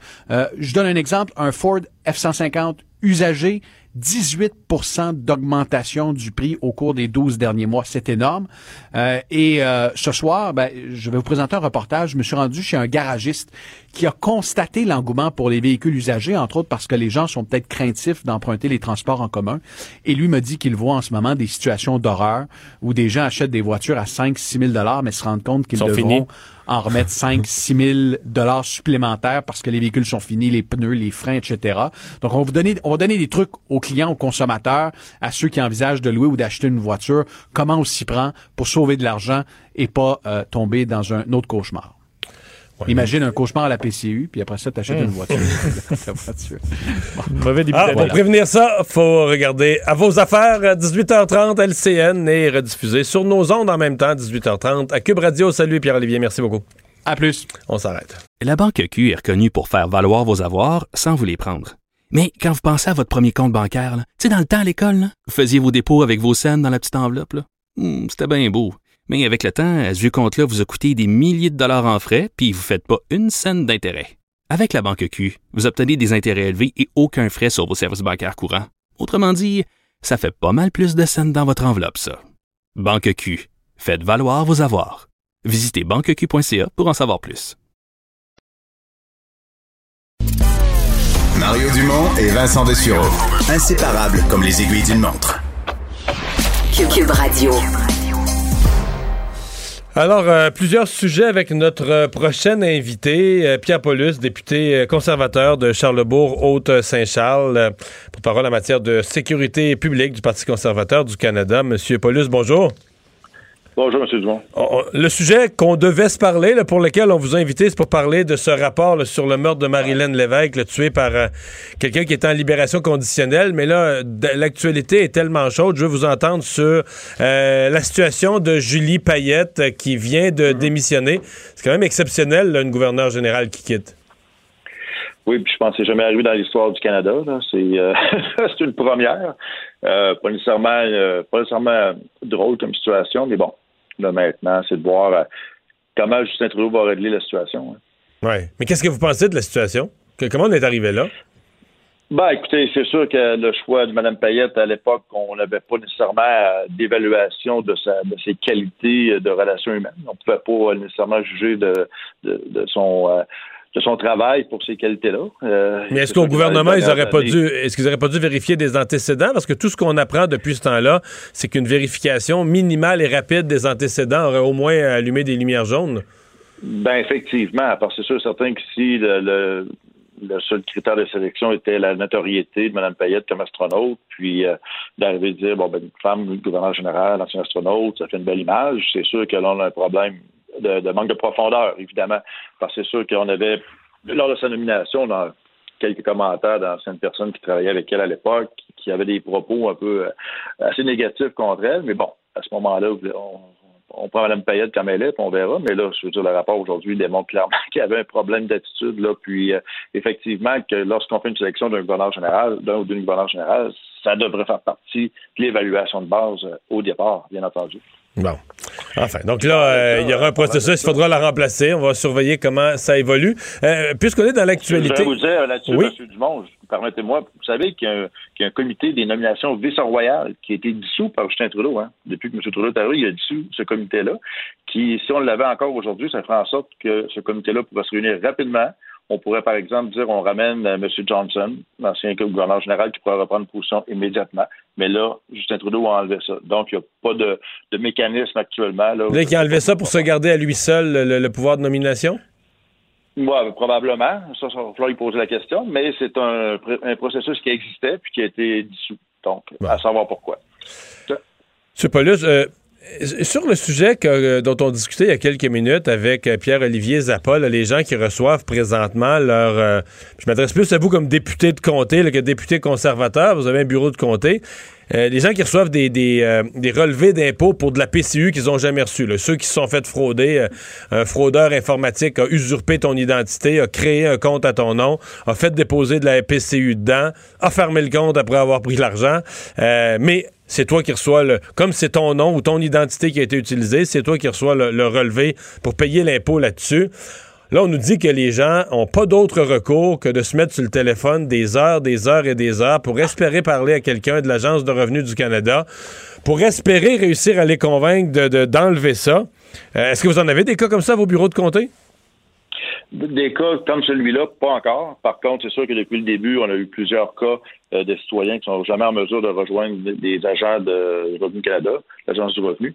Euh, mais là, par contre, dans ce cas-là précisément, moi, je peux vous dire que oui, on, depuis un an, on vit une gestion de crise, mais que le citoyen qui n'est pas responsable, le citoyen qui s'est fait usurper son identité, devrait être le premier à être soutenu et protégé et de s'occuper d'aller chercher l'argent des criminels, mais au moins, en premier lieu, d'aider les citoyens.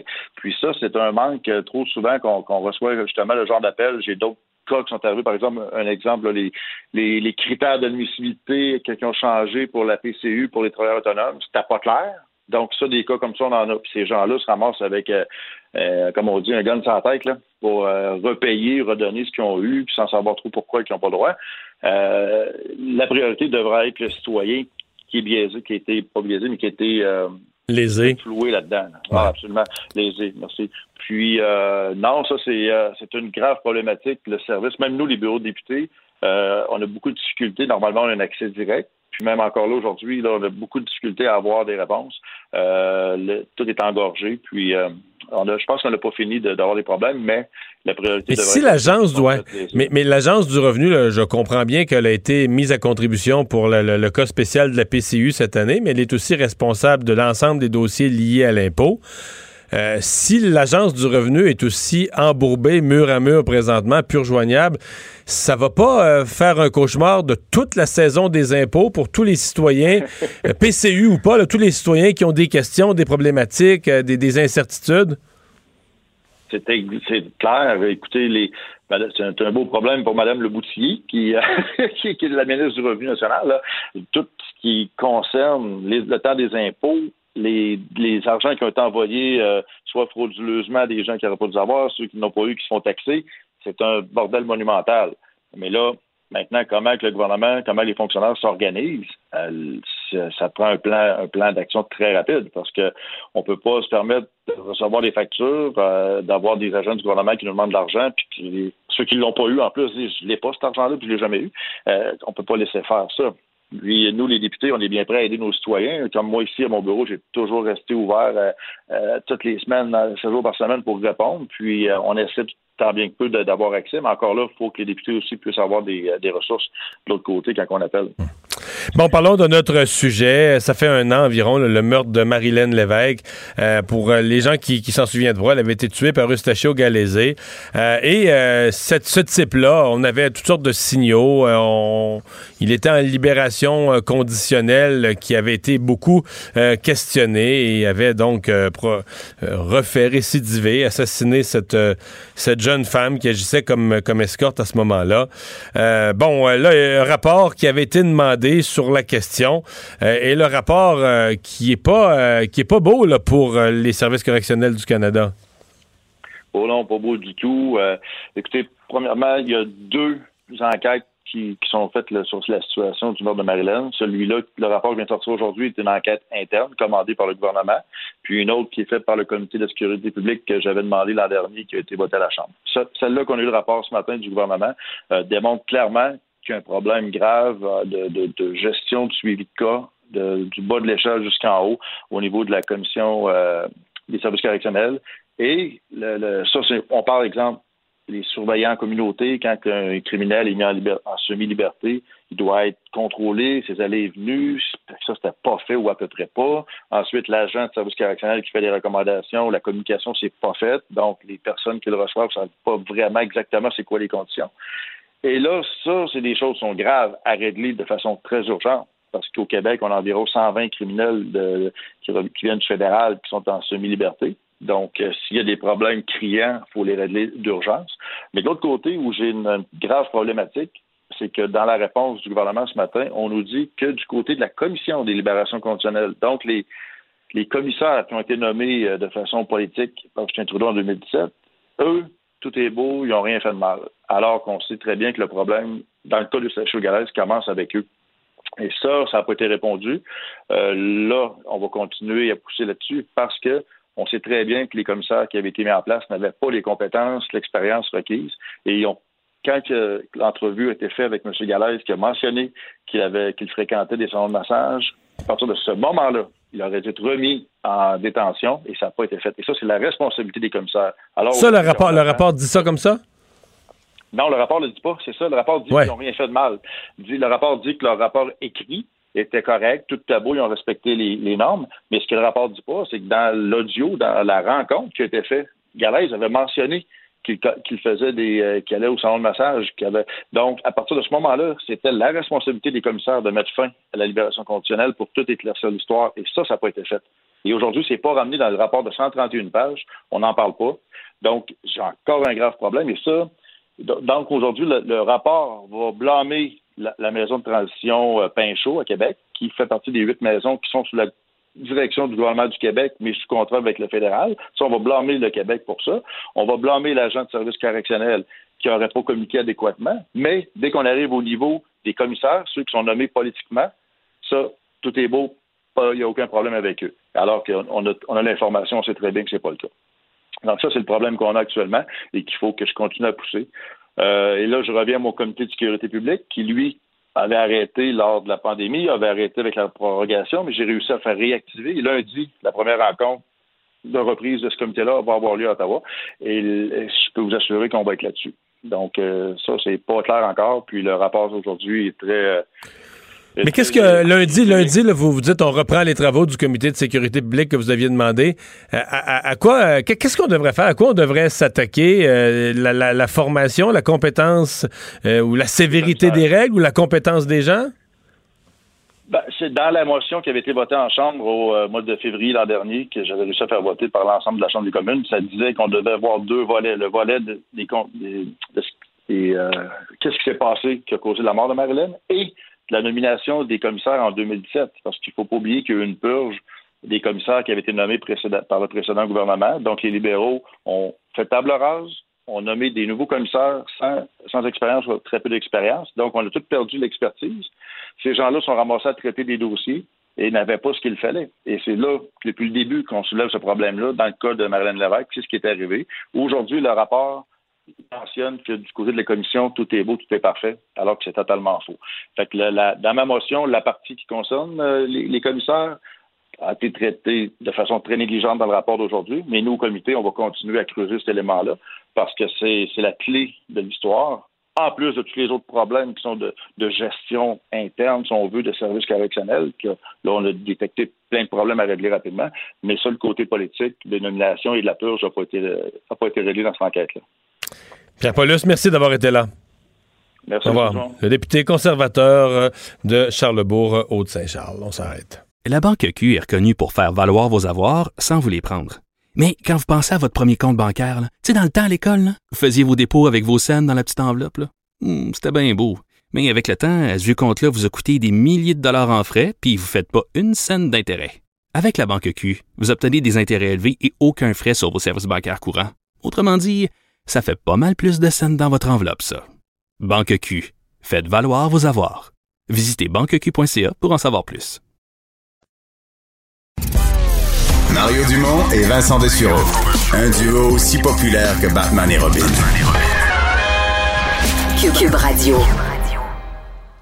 Alors Vincent, dans euh, l'actualité, eh ben, on rappelle euh, démission euh, exceptionnelle, je pense que c'est la première fois dans l'histoire du Canada, d'une gouverneure générale. Oui, la 29e gouverneure générale du Canada, Julie Payette, qui démissionne euh, donc de son poste à la suite de révélations à fait, on se souvient, qui sont sorties au, au départ au mois de juillet, euh, dossier comme quoi elle aurait alimenté un climat de travail toxique, euh, causant le départ, entre autres, de plusieurs employés euh, de la gouverneure générale dans des situations là, euh, carrément de, de, bon, de, de cris, d'insultes, d'humiliation.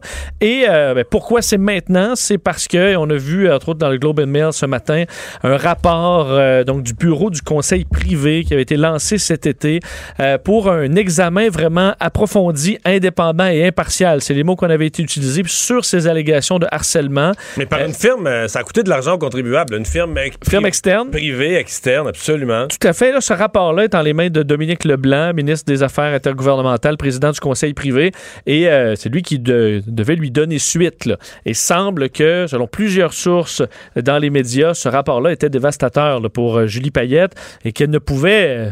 ne pourrait pas rester là, avec ce genre de, euh, de dossier-là, de sorte que ça mène aujourd'hui à sa, sa décision, ou pas, on verra si on en saura plus du, sur le processus, là, son processus de réflexion. Euh, Peut-être euh, Mario, elle qui avait été nommée en 2017, euh, rappelons-le, donc succédant à David Johnston. Alors, qui sera le prochain, le 30e gouverneur général? Mais là, on pourra, en débattre et en discuter dans les prochains jours.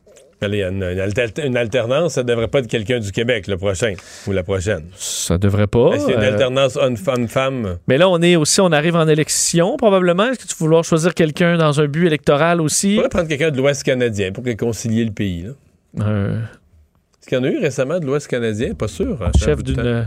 Il y avait eu Ed Schreier jadis, là, qui venait du Manitoba.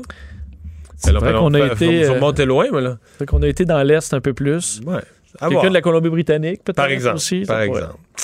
Euh, euh, L'intervention du bloc euh, dans le dossier de la vente de Transat là, qui est arrivée au cours des dernières heures. Oui, le Bloc a envoyé une lettre à la Commission européenne qui étudie présentement ce projet d'acquisition d'Air Transat par Air Canada. On sait que bon, ce dossier-là fait couler beaucoup d'encre. Au départ, en 2019, Air Canada qui avait annoncé l'acquisition au coût de 18 par action. La pandémie est arrivée, tout ça s'est réduit à seulement 5 par action. Euh, et euh, ben, j'ai- entendu parler de gens qui étaient des actionnaires d'Air Transat puis avaient sablé le champagne à l'époque euh, parce que les actions, quand, Air Canada avait offert 18, je me souviens pas, mais les actions étaient bien en bas de ça. Peut-être 14. 11, je- 12, 14, ouais. peu importe, mais en tout cas, c'était un saut. Là, à 18, là, c'était Yahoo! On vient de faire un coup d'argent.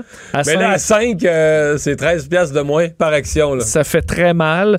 Euh, et euh, ce qui fait mal pour les consommateurs aussi, selon le bloc, c'est évidemment l'absence, enfin, le- le- la diminution de l'offre là, de- et la position dominante d'Air Canada. C'est du- ce que fait valoir le porte-parole du bloc en matière de transport, Xavier Barsalou-Duval, dans sa lettre donc euh, envoyée à la Commission européenne. Alors, ce qu'on dit, position dominante, euh, donc euh, ce qui va nuire au, quand au même prix, curieux au choix d'offre. parti d'opposition au Canada, je veux dire, la, la tentation, je sais pas, là, mais la tentation pour la, la Commission européenne pourrait être de répondre au bloc, ben, vous nous écrivez à partir du Canada, là, Vous êtes qui, le vous, pays d'où vient la demande. Non, mais Ouais. intervenez auprès de vos, de vos instances locales, de votre parlement local, de vo- vo- de votre office de transport local. C'est vrai, quand tu es rendu en Europe, c'est parce que là, c'est une consultation concernant le marché européen, mais le pays d'où origine la transaction, là, techniquement, il y avait d'autres mécanismes dans ce pays-là où les Ouais. locaux, où les locaux ou un parti politique local pouvait intervenir. Je pense que si ici, il y a une question importante, on reçoit euh, une lettre du troisième, quatrième parti d'opposition d'un autre pays. Ben, c'est-à-dire que si la France veut poser un geste qui nous concerne, puis qu'il y a une permission demandée, je sais pas moi, à l'ALENA ou au Canada, puis qu'effectivement, un député du troisième parti de la France nous interpelle, on va dire, ouais, mais là, euh, intervient chez vous, là? non, mais Effectivement, mais peut-être que, euh, peut-être que l'écoute n'était pas là euh, chez, comprends. chez- chez nous.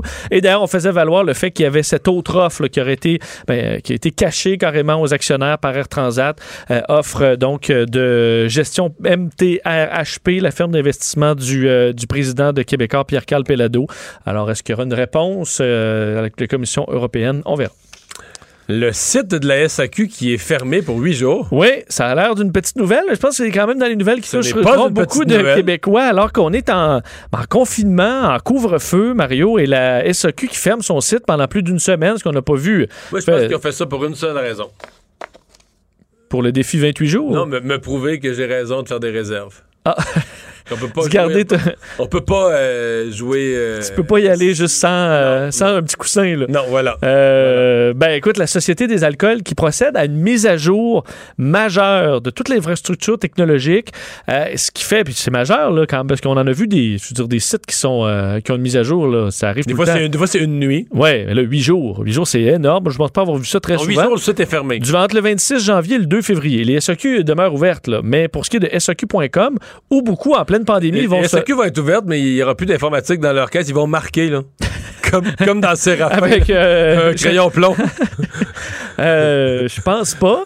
Euh, tout est supposé fonctionner. L'objectif, on le sait, c'est de moderniser la chaîne d'approvisionnement et on l'avait dit, de tripler ce qui dit- fait les ventes en ligne et entre autres de rendre presque tous les produits disponibles qu'on a dans les succursales sur le site. Présentement, c'est seulement 35% Alors vraiment très peu de produits qu'on retrouve sur SOQ.com. Alors en plus qu'on est en pandémie, est-ce que c'est le bon moment pour faire ça? Par contre, euh, les gens de la SOQ ont été questionnés là-dessus. On dit que oui, c'est pas l'idéal, mais est-ce qu'il y a vraiment un moment idéal? Ben, du probablement 26 janvier au, au 2 février. 2 février. Pas de site. Pas Ouais. de commande. Pas de site, pas de commande. Euh, alors, ça pour- faudra se diriger tout simplement vers les succursales ou Est-ce qu'ils vont faire des rabais le encore 24, quelques le jours. 25? euh, des rabais à la SOQ. T'as fait une drôle de face, là. 25 cents? C'est pas, Ah ouais, euh, c'est pas le royaume du C'est rabais. pas là. le royaume du, du rabais. Tu peux faire par contre avec des points, là, que tu donnes un point pour chaque euh, 300 dollars à peu près. Alors bon. Bon. Euh, un, an depuis ce drame qui avait coûté la vie à plusieurs touristes français et un guide québécois. Drame de motoneige au Saguenay-Lac-Saint-Jean. Ouais, on se souvient que l'année euh, commençait de façon, euh, de façon dramatique. Quand six motoneiges sombraient au fond du lac Saint-Jean euh, le 21 janvier 2020. Donc, c'était l'an dernier, tragédie qui avait ébranlé tout le Québec. On se souvient, durant bon, la soirée, un groupe de neuf motoneigistes qui circulaient sur les glaces du lac près de la rivière Grande-Décharge. Cinq touristes français et leur guide québécois qui ont euh, sombré. Euh, L'un d'eux s'est extirpé des eaux. Les autres, bon, on a fait une opération de recherche, euh, ben, vaste, là, on se souvient, on les a recherchés pendant deux semaines, même un hélicoptère qui s'était écrasé euh, en chemin, ça avait été toute une opération. On n'a jamais entendu le récit. En tout cas, je sais pas s'il a déjà été fait dans un média. Moi, jamais entendu celui qui a été sorti de l'eau ou sauvé des eaux, mais c'est un solide miraculé, là. Tout à fait. Ah oui. Écoute, il fait noir, là, comme en enfer. T'es perdu. Tu te, vois, tu te vois pas mains. Je sais pas à quel point il peut faire noir. Une fois que t'as as la lumière de ta motoneige, mais dans l'eau, elle n'a plus, là. Fait que, tu sais, il fait noir complètement. Puis là, tu roules à une certaine vitesse. Puis à un moment donné, ça craque. Puis à un moment donné, tout à coup, là, t'es plus dans, t'es plus, tu sais, t'es dans l'eau. Comment tu réussis à te... t'es Parce que le choc, uni- le- uniquement le choc de l'eau froide pour beaucoup, c'est. euh, ça te gèle, là. Mais comment tu réussis à t'accrocher, de sortir de là, euh, là, trouver le morceau de glace, le bar? euh, je veux dire, le récit de cette personne là, qui est miraculée, pas à peu près, là. Alors, c'est une euh, triste journée euh, à se, se- se remémorer de la- de l'année dernière. Tu parles du nouveau décor du bureau ovale. Euh, un peu partout aujourd'hui, on a eu les reportages là-dessus. Qu'est-ce que le nouveau président garde comme œuvre d'art ou comme symbolique? Qu'est-ce qu'il enlève? Euh, ça, fait, ça fait réagir jusqu'au Royaume-Uni? Oui, ça fait euh, pas l'unanimité, le bureau ovale de M. Biden. Écoute, c'est des petites controverses maintenant qu'on n'a plus Trump. Ouais. On est dans des plus controverses, euh, c'est un petit peu plus léger. Mais vraiment, on n'était pas content au Royaume-Uni pour une partie, en fait, les, les partis d'opposition aujourd'hui. je devine pourquoi. Bon. L'ai pas vu pourquoi, mais je le devine parce que j'ai vu un, des bus qui, a été- qui était enlevé. Parce là. qu'on on a amené, il est quand même assez chargé le bureau ovale, là, mais on a enlevé le buste là, euh, donc le, de Wins- Winston Churchill qui a été retiré du bureau ovale. On voit qu'on le met pas au vidange. Non, on là. va pas au, centre de dépôt sec. Là, on le met euh, donc à un autre endroit. Mais il fallait faire de la place pour euh, des arrivages. là. Euh, le problème, c'est que au Moi, Royaume-Uni, je t'annonce que j'aurais jamais enlevé Winston Churchill. toi, tu l'aurais pas enlevé. Jamais. Bon. Mais il reste que c'est un dirigeant d'un autre pays. C'est vrai. Bon, il l'a remplacé, entre autres, par, euh, je veux dire, des, des, des, des gens Écoute, qui je ont vais été te dans le pays. confidence. Là, Oui. Ce serait pas que, pas que les, les auditeurs fermez, fermez vos appareils, là, mais j'aurais mis Winston Churchill avant le bus de Jean Charest. tu me crois-tu? Oui, oui, oui, ça, je, je- oui, je te crois. Bon, Je te continue. crois. Euh, je te crois. Mais c'est qu'il est arrivé, entre autres, bon, Ma- Ma- Martin Luther King était déjà là, mais arrive Ro- Rosa Parks, un personnage quand même très important euh, aux, euh, aux États-Unis, celle qui avait refusé de laisser sa place à un, un blanc. Euh, également un syndicaliste, là, euh, César Chavez, alors euh, qu'on a ajouté. Un peu le Michel Chartrand agricole là, des États-Unis. Exact, qui défendait euh, la cause agricole, les conditions de travail euh, des agriculteurs, alors qui, qui semble-t-il inspire euh, M. Biden. Alors, Winston Churchill, c'est terminé. Euh, et ça, vraiment, dans les partis d'opposition, tout le monde me... Bon, Boris Johnson n'a pas, pas voulu embarquer là-dedans, là, à mon avis, que ça l'insulte ou pas, mais plusieurs, ils voyaient une relation, une nouvelle relation plus tendue avec le Royaume-Uni, Ben disant que c'était un message que Joe Biden envoyait, que le Royaume-Uni, là, c'est plus l'allié principal, euh, surtout que c'est Justin Trudeau qui va appeler en premier demain, quoique ça, c'est la tradition, euh, et qu'en général, Joe Biden était un anti-Brexit et euh, ben, qui va peut-être le faire payer au Royaume-Uni. Mais tout ça parce que j- on a changé le bus de place. Là. Alors on. Et à un moment donné, des bus, Mario, on peut pas t'en mettre 100 dans le bureau ovale. Il, est chargé, le bureau ovale de monsieur, euh, de monsieur Biden. Euh, et euh, entre autres, les, le- ce qu'on a Il a, changé, il a retiré... changé le tapis aussi. Oui, le tapis. D'ailleurs, les tapis et rideaux. Rideaux, je pensais qu'on avait gardé les mêmes que Trump, c'est ce qui me surprendrait- me prenait parce que mais c'est pas les mêmes, ils sont vraiment presque identiques, mais ce sont les rideaux de, des Clinton, de Bill Clinton. Rideaux et tapis, c'est on a ramené ça de, de Clinton. Le même tapis, même rideau. Euh, et on est Je sais pas si je voulais ramener chez nous les rideaux de 1992 puis les tapis, qu'est-ce que ma blonde dirait? Ben, Après moi, je serais, je serais dans le pétrin. Mais ça ressemblerait à ça. Honnêtement, il n'y a pas beaucoup. Ben, on s'en va chez un monsieur de 78 ans, ça va ressembler à ça.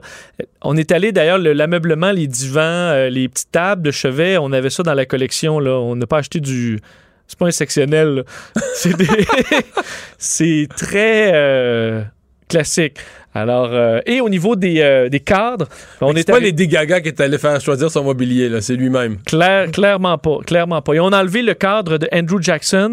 Je sais que Trump avait amené Andrew Jackson et c'était très controversé puisque c'est lui qui a signé l'Indian Removal Act, donc qui déplaçait des dizaines de milliers d'Amérindiens. Ça avait fait des, euh, des milliers de morts euh, pour un cadre de Benjamin Franklin, donc euh, qui sera Un là. des pères Et- du pays, de la Ouais. Constitution. et alors, plein de présidents comme ça pour montrer aussi que. Alors, il y a deux présidents qui, ont été en conflit, j'oublie leur nom, mais qu'on a mis proche en montrant qu'il fallait euh, voir le, clash des idées. Bref, c'est dans la symbolique. Mais au niveau du. euh, il n'est pas allé chez Structube, là. Euh, Monsieur Biden, pour.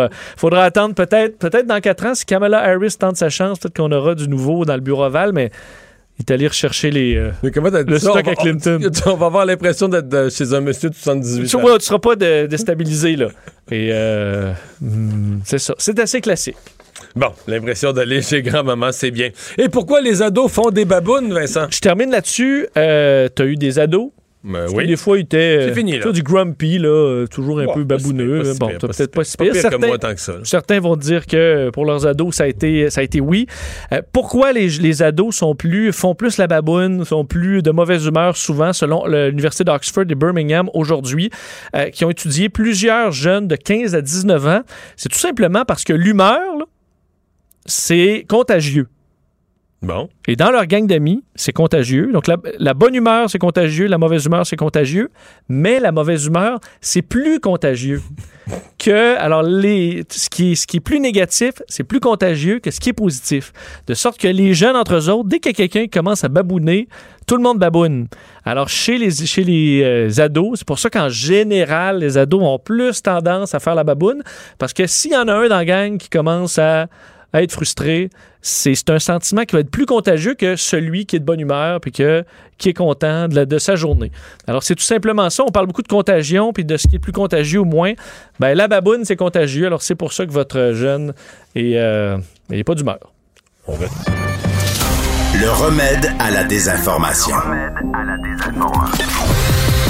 Mario Dumont et Vincent Dessureau. Cube Radio. Déplacement de fonction, ça serait un peu fort parler de remaniement ministériel parce que tous ceux qui étaient ministres le sont restés, mais il y a une fonction qui a changé euh, d'appartenance aujourd'hui à l'intérieur du Conseil des ministres. Été annoncé euh, par le premier ministre, M. Legault, avant le dîner. Euh, C'est Simon Jolin Barrette qui était le ministre, en plus de ses autres responsabilités de ministre de la Justice, etc., euh, qui était aussi chargé de l'accès à l'information et de la protection des renseignements personnels. Et cette, euh, ces responsabilités ont été transférées à notre prochain invité, Éric Kerr. Bonjour. Bonjour, M. Dumont. Donc, euh, on associe maintenant à votre responsabilité de la transformation numérique gouvernementale euh, la protection des, des renseignements personnels qui, qui est devenu un dossier ultra sensible, n'est-ce pas?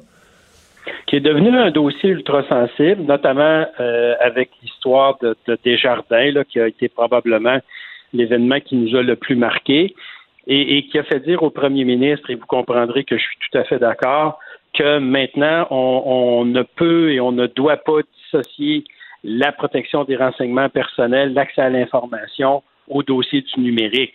Et, c'est la raison pour laquelle le premier ministre m'a demandé de prendre le relais de mes collègues. Mhm. Euh, qu- Qu'est-ce que vous euh, voyez comme priorité? Parce que j'ai quand même souvent entendu que, que les gouvernements étaient mous là-dessus, que euh, les renseignements personnels, les gens sont nerveux. À tout bout de champ, dans un bulletin de nouvelles, on leur dit que des renseignements ont été subtilisés. Je sais que des fois, on mêle tout. dans certains cas, c'était des, des, des compagnies américaines. Bon, Desjardins, évidemment, on l'a vécu comme une grosse claque chez nous. Mais les gens ont quand même le sentiment qu'à gauche, à droite, euh, il y, a des, y a des dangers par rapport aux données à leurs propos qui, sont, euh, qui sont dans des, dans des, euh, euh, dans des serveurs? Ben, tout à fait. En fait, ce que le projet de loi 64 là, que, que je voudrais faire adopter aussi rapidement que possible va amener, c'est cet élément de responsabilité des organismes publics, mais aussi des entreprises privées, M. Dumont. Puis ça, je tiens à le souligner parce que ce volet-là, il est peut-être un peu plus méconnu, mais il y a une loi au Québec euh, qui encadre l'utilisation de renseignements personnels par l'entreprise privée et on veut renforcer euh, je vous dirais, la responsabilité que les entreprises qui collectent ces informations-là ont envers les informations et ceux à qui ils appartiennent. Et, là-dessus, on va resserrer, euh, on resserre énormément des mesures de contrôle, les mesures de prévention, les mesures de protection. Puis ça, c'est peut-être l'élément, puis, puis je comprends que ça passionnera pas le Grand Québec, là, mais c'est peut-être l'élément peut-être un peu plus faible. On a cette espèce d'impression que la loi nous protège. Maintenant, euh, vous comprendrez que quand on parle de ce qui s'est passé chez Desjardins, on ne parle pas d'un stratagème euh, incroyable, là, un scénario digne d'Arsène Lupin. là. On parle d'un gars qui, a- qui avait une clé USB dans ses poches, qui rentrait à job, qui l'a connecté sur l'ordinateur, puis qui a volé les, les- les données. Alors, il faut absolument que... Par million. euh, nous... Ah oui, ben oui, par million, je veux dire. Mais on n'en revient, on n'en revient pas non plus de tout ça. Là. Euh, il y a tout. Alors, mais ben, voyons donc. Alors, mais, pourtant, la loi, la loi existe, la loi encadre. Mais sais, c'est parce qu'à un moment donné, il faut. Et c'est là où je dis, il y a un volet technologique qu'il faut maintenant euh, envisager. Il faut, il faut vraiment le considérer parce que les données, c'est beaucoup sur support numérique. Et, et cet aspect-là de la protection des données doit absolument être adressé euh, dans la loi et la responsabilité de ceux qui collectent ces informations-là. Il faut maintenant, M. Dumont, là, il faut voir nos renseignements personnels, je pense, comme de l'argent.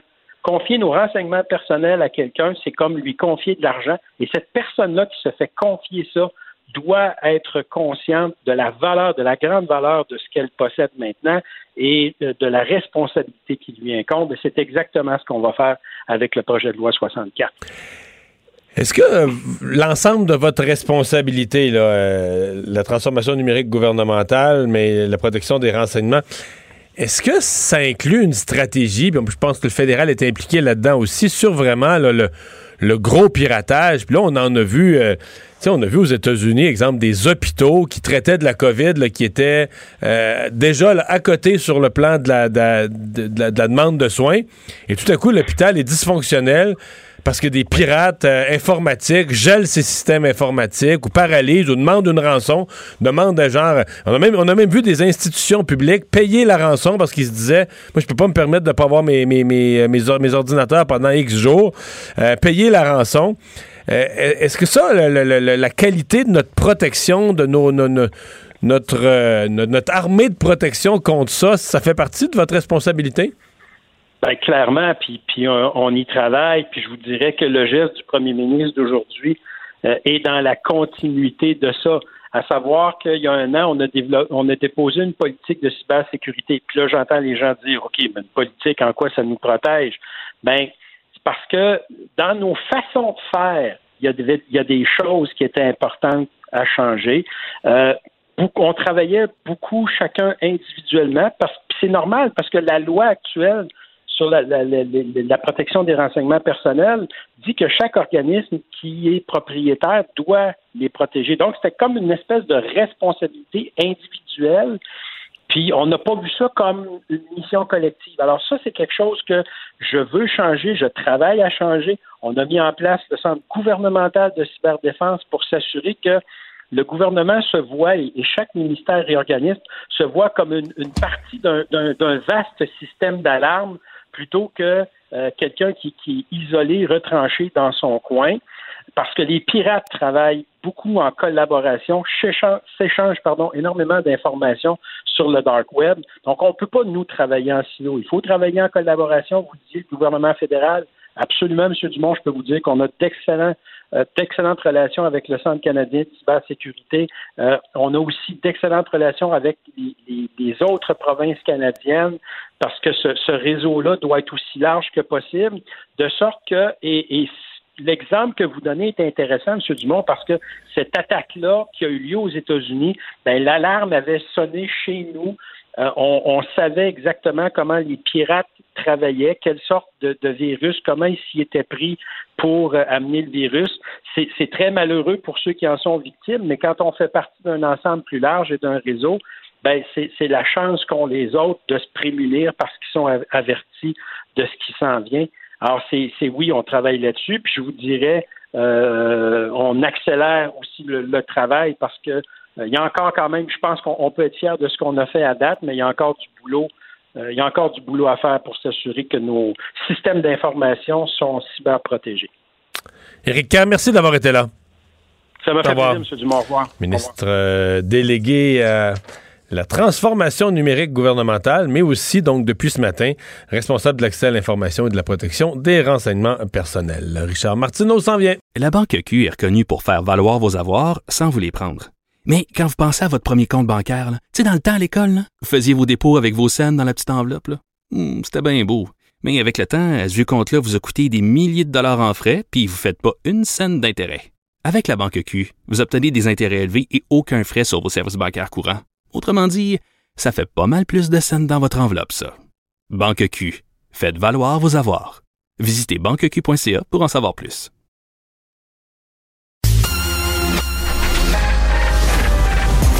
Mario Dumont et Vincent Dessureau.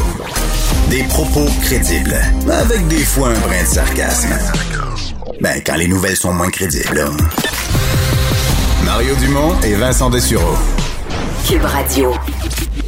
Le, le commentaire de Richard Martineau. Des commentaires pas comme les autres. Et c'est un Richard Martineau en deuil qu'on rejoint aujourd'hui.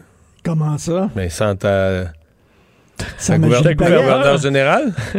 T'as perdu ta gouverneur après général? de- Ben oui, Ton écoute, guide? euh, mon guide. Ils ont tiré à plat.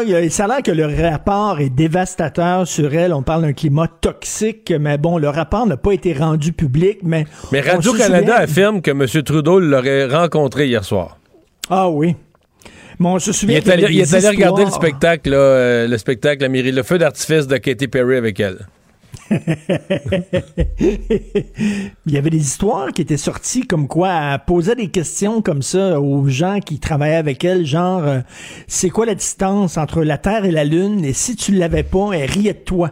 et elle te méprisait ouvertement devant, devant tout le monde. Donc, elle arrivait avec des quiz comme ça. Ce qui est plate, c'est qu'on pourrait plus avoir les JJ Conversations. Est-ce que tu écoutais ça, toi? Non. Sur Internet, les JJ Je sais que ça existe. Je, je veux dire que j'ai jamais su où c'était, où trouver ça. puis Ça m'a jamais intéressé, pour être franc.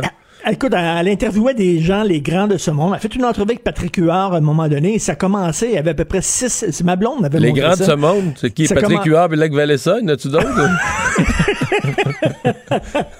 et, et ça commençait par, je te dis, là, six minutes de musique classique.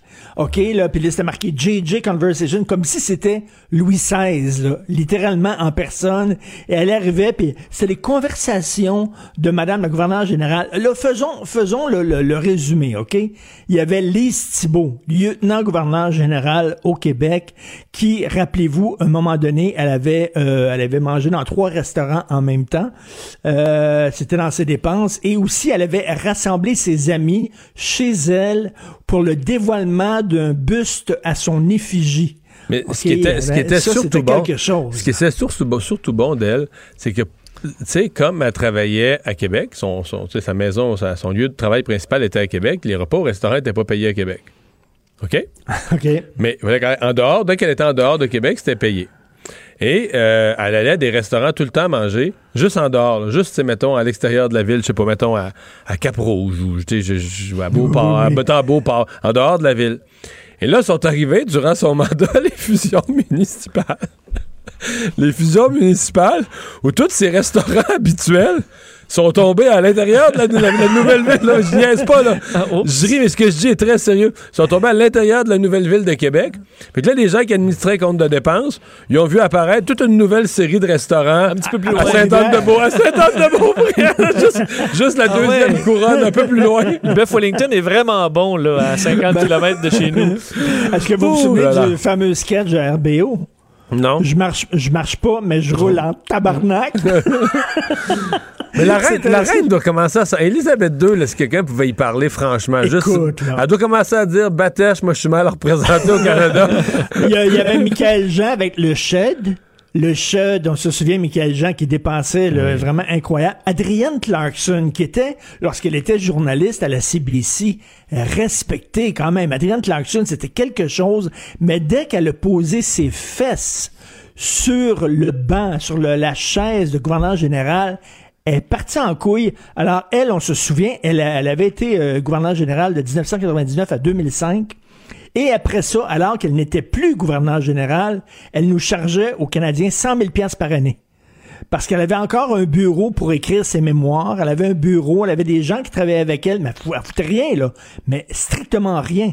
Et lorsqu'elle était gouverneur général, rappelez-vous de ça, elle était partie 20 jours, un voyage de 20 jours en Russie, en Islande et en Finlande avec 59 artistes canadiens.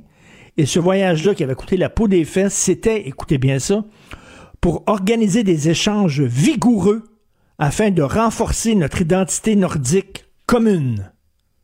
Ça avait pris marché? 60 artistes pour aller en Islande. Je sais pas, j'imagine qu'on a des belles toiles de, de neige depuis ce temps-là, ou des poèmes sur les flocons, ou je ne sais pas trop quoi. Écoute, ce, ce- ce poste-là, je sais pas ce qui se passe, mais tu, tu- tu- l'obtiens et soudainement tu perds toute notion de réalité. Alors, en réel, Julie Payette, c'était climat toxique, c'était dépenses. Ça veut dire, écoute, souviens-toi, Jean-Louis Roux aussi, on l'avait, on l'avait nommé, mais on avait découvert une photo de jeunesse où il s'était habillé euh, pour faire un gag en Asie. Donc, on avait dit non, non, non, il peut pas avoir ce poste-là. Écoute, on va prendre une femme handicapée. Après ça, c'est sûr qu'elle va être correcte. C'est sûr que tout le monde va être content. là. Elle, elle, elle fera pas, elle nous fera pas honte. Une femme handicapée d'un certain âge, les cheveux gris, c'est la pire. Bref. Qui ce Bon, sera le prochain, c'est bon. le 30e, Ouais, c'est ça, selon t'as-tu toi? des Est-ce que tu as un nom en tête? Oui, c'est le Wayne prochain. Gretzky. euh, qu'il l'Ouest il y a l'Ouest canadien pas? qui en a pas eu, là? Ça serait bon, faudrait Bon. y penser. Euh, Richard, hier, euh, évidemment, c'était pour, pour euh, monsieur, madame, tout le monde, c'était l'investiture de Joe Biden, mais pour une partie de la population, les militants de QAnon, ça devait être la grande tempête, là, où la- la- l'armée prend le, fait, se retourne vers Joe Biden, arrête tout le monde, exécution publique, et là, Donald Oui, Trump devait- revient de ses centres pour reprendre le contrôle. Donc, le grand mouvement QAnon, tout ça se, se devait se terminer hier. Évidemment, rien de ça n'est arrivé. Puis là, tout le monde est ébranlé, mais solide, là. Écoute, Alexandre hier m'a envoyé une, une vidéo d'une fille là, qui tripait Kouanen, mais qui pleurait, qui était en détresse. Là. Oui, elle hurle. elle hurle, elle crie, parce qu'eux autres, là, c'est, c'est le communisme. là. Les États-Unis vont ressembler à la Chine sous Mao dans très, très peu de temps. Là. Puis elle pleure, puis venez à notre secours, et qu'est-ce qui se passe, et tout ça. Et là, euh, finalement, les gens Kouanen ont regardé leurs affaires, puis ont dit, non, non, c'était pas hier, on s'est trompé, c'est dans 30 jours.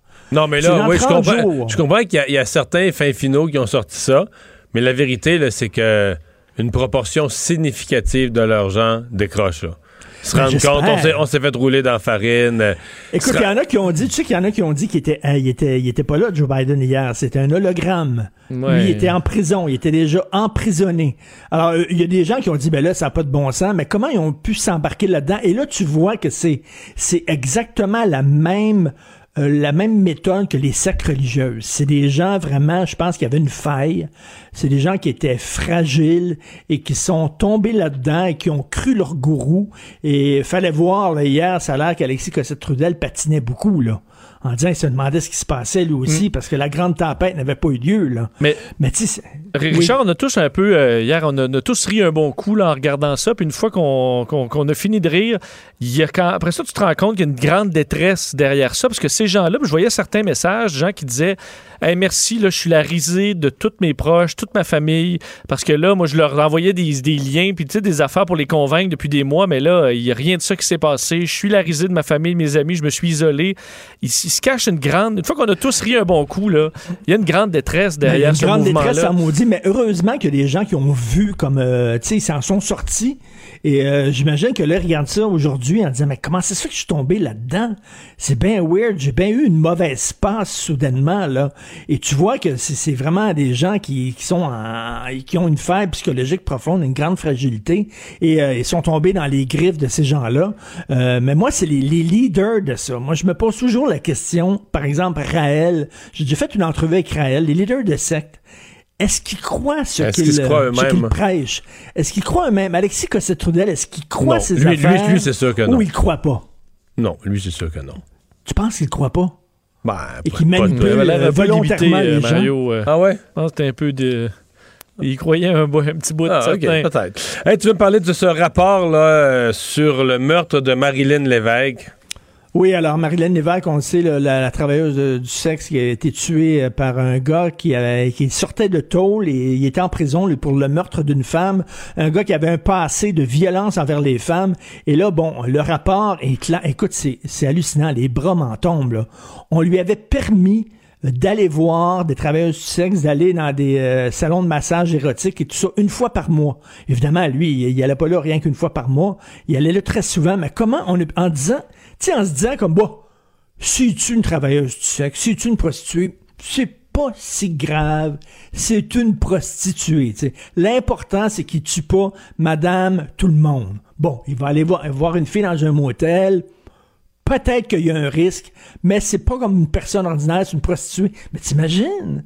Vraiment, c'est hallucinant. Et le, son, euh, son agent de libération conditionnelle qui avait permis justement ça, d'aller voir des femmes, n'avait même pas lu les détails du procès de ce gars-là, ne savait pas qu'il était dangereux envers les femmes, n'avait pas lu les témoignages des témoins.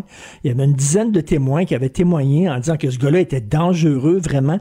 Il était pas vraiment au courant, son agent de libération. Donc, le permis, ben oui, c'est vrai. Un homme a le droit quand même. Il faut que le corps exulte. Donc, on va te permettre une fois par mois d'aller voir. C'est un méchant dérapage, là vraiment méchant dérapage et la façon dont on traite les travailleuses du sexe en disant peuvent mourir en autant que c'est pas monsieur et madame tout le monde.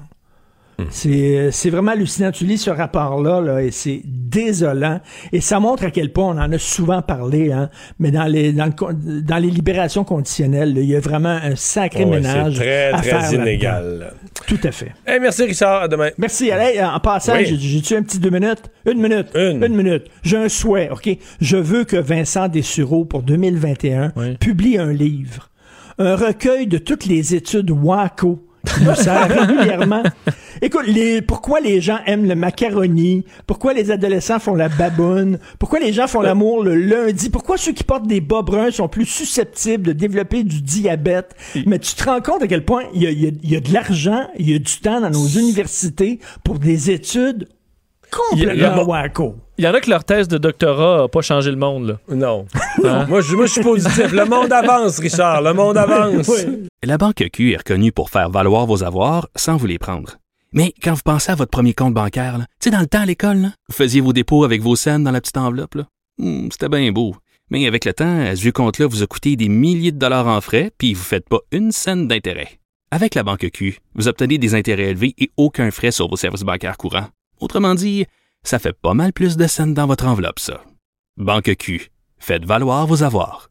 Visitez banqueq.ca pour en savoir plus.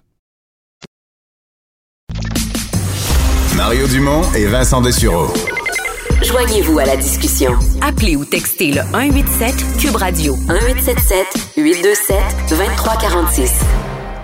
C'est l'heure de la chronique politique de Gilles Barry. Bonjour, Gilles. Salut Mario, as-tu vu une mitaine de Bernie Sanders au, à la présentation? Ça, monsieur, c'est. On, faire de la politique, hein? on veut du Alors, local, euh, tricoté local, on l'a eu. Ah, lui, lui, ses électeurs vont l'aimer. D'ailleurs, il n'est pas passé inaperçu. Alors, un type qui vient du Vermont, il sait comment s'habiller, il sait quoi se mettre dans les mains. Il s'est mis des bonnes mitaines. Alors, euh, Mario, ça te rappelle des choses. Je pense que c'est une bonne façon de mettre en valeur euh, euh, le euh, sa circonscription. Il a toujours été élu, euh, le Vermont. Ouais. Puis, naturellement, la contribution puis le travail d'une de ses enseignantes, je crois. C'est une enseignante du Vermont qui avait tricoté Tricote ça. Hey, euh, Gilles, euh, cette semaine, tu nous as parlé du système de santé, euh, des réflexions d'ailleurs qui se sont retrouvées à l'écrit dans le journal de long en large, qui semblent avoir provoqué un débat, une discussion, tellement que tu voulais poursuivre la, la réflexion là-dessus. La- la- L'après-pandémie dans notre système de santé. C'est ça. Mais moi, je voulais revenir là-dessus avec toi, parce que c'est toi que je vais entendre aujourd'hui, parce que je me suis rappelé que tu as été sans aucun doute un des premiers députés à l'Assemblée nationale, Mario, à répéter, à répéter, archi-répéter, frappant sur le clou, que ça n'avait aucun sens qu'en santé, on, on avait dans les mains un monopole d'État. Alors, j'aimerais ça t'entendre là-dessus, parce que les trois points, c'était le monopole d'État vers la communauté, puis défaire, dans le fond, le ministère en cinq pour créer cinq autres ministères. Mais je voudrais commencer avec le monopole d'État. Qu'est-ce que tu en penses? Ben, je veux dire, il y, a- plusieurs choses. D'abord, moi, quand je me suis mis à m'intéresser au système de santé, ça fait déjà une vingtaine d'années environ. D'abord, on part tous avec l'idée, quand on est au Canada, on part tous avec l'idée que ce qu'on a comme système de santé, c'est comme, c'est partout de même. C'est dans tous les pays à peu près. Puis là, maintenant, on se dit, ah non, aux États-Unis, c'est pas de même. Aux États-Unis, ont un système privé. Puis là, un beau jour, tu te mets à étudier ça pour vrai, ben, te dire, ben, en France, il n'y a personne qui a un monopole d'État. Ils ont tous des systèmes de santé mixtes, publics, privés, avec universalité des soins. En France ou en, en Italie, où les gens les plus pauvres se font soigner. Mais ils peuvent, les gens les plus pauvres peuvent aller se faire soigner d'un hôpital privé. Euh, Dans la plupart des endroits, ils ont des étiquettes modérateurs. Sais qu'ils ils ont pas. C'est que nous, on est tombé dans des absolus. Monopole d'État. Il faut que le gouvernement soit propriétaire de tous les hôpitaux, de tout, tout, tout. Deuxième chose, la gratuité universelle. Mais là, la gratuité, d'abord, c'est pas gratuit. Première des choses, c'est pas gratuit. C'est-à-dire, euh, on paye, on paye de nos impôts énormément. Donc, on n'a on pas été capable ici de se poser des questions. Oui, on veut une justice sociale. Oui, on veut. Moi, je veux, là, dans un système de santé, que les gens les plus pauvres, s'ils ont un tumeur cancéreux au cerveau, assez rare, mal placé, mais qu'il y a quelques neurochirurgiens qui sont capables d'opérer ça, ben ils vont être opérés. Tu comprends? Ils ont accès, tous les citoyens ont accès à toute la médecine. Ça, c'est. Une fois que ça c'est dit, est-ce qu'il pourrait y avoir dans nos hôpitaux de la gestion privée? Euh, donc, pour aller chercher quoi? Une meilleure efficacité, pour aller chercher des meilleurs incitatifs, pour aller chercher... euh, ben moi, ma réponse, c'est oui. Comme c'est le cas euh, dans les pays scandinaves qu'on qu'on cite souvent en exemple, je veux dire, euh, en Suède, présentement, il y a des hôpitaux privés.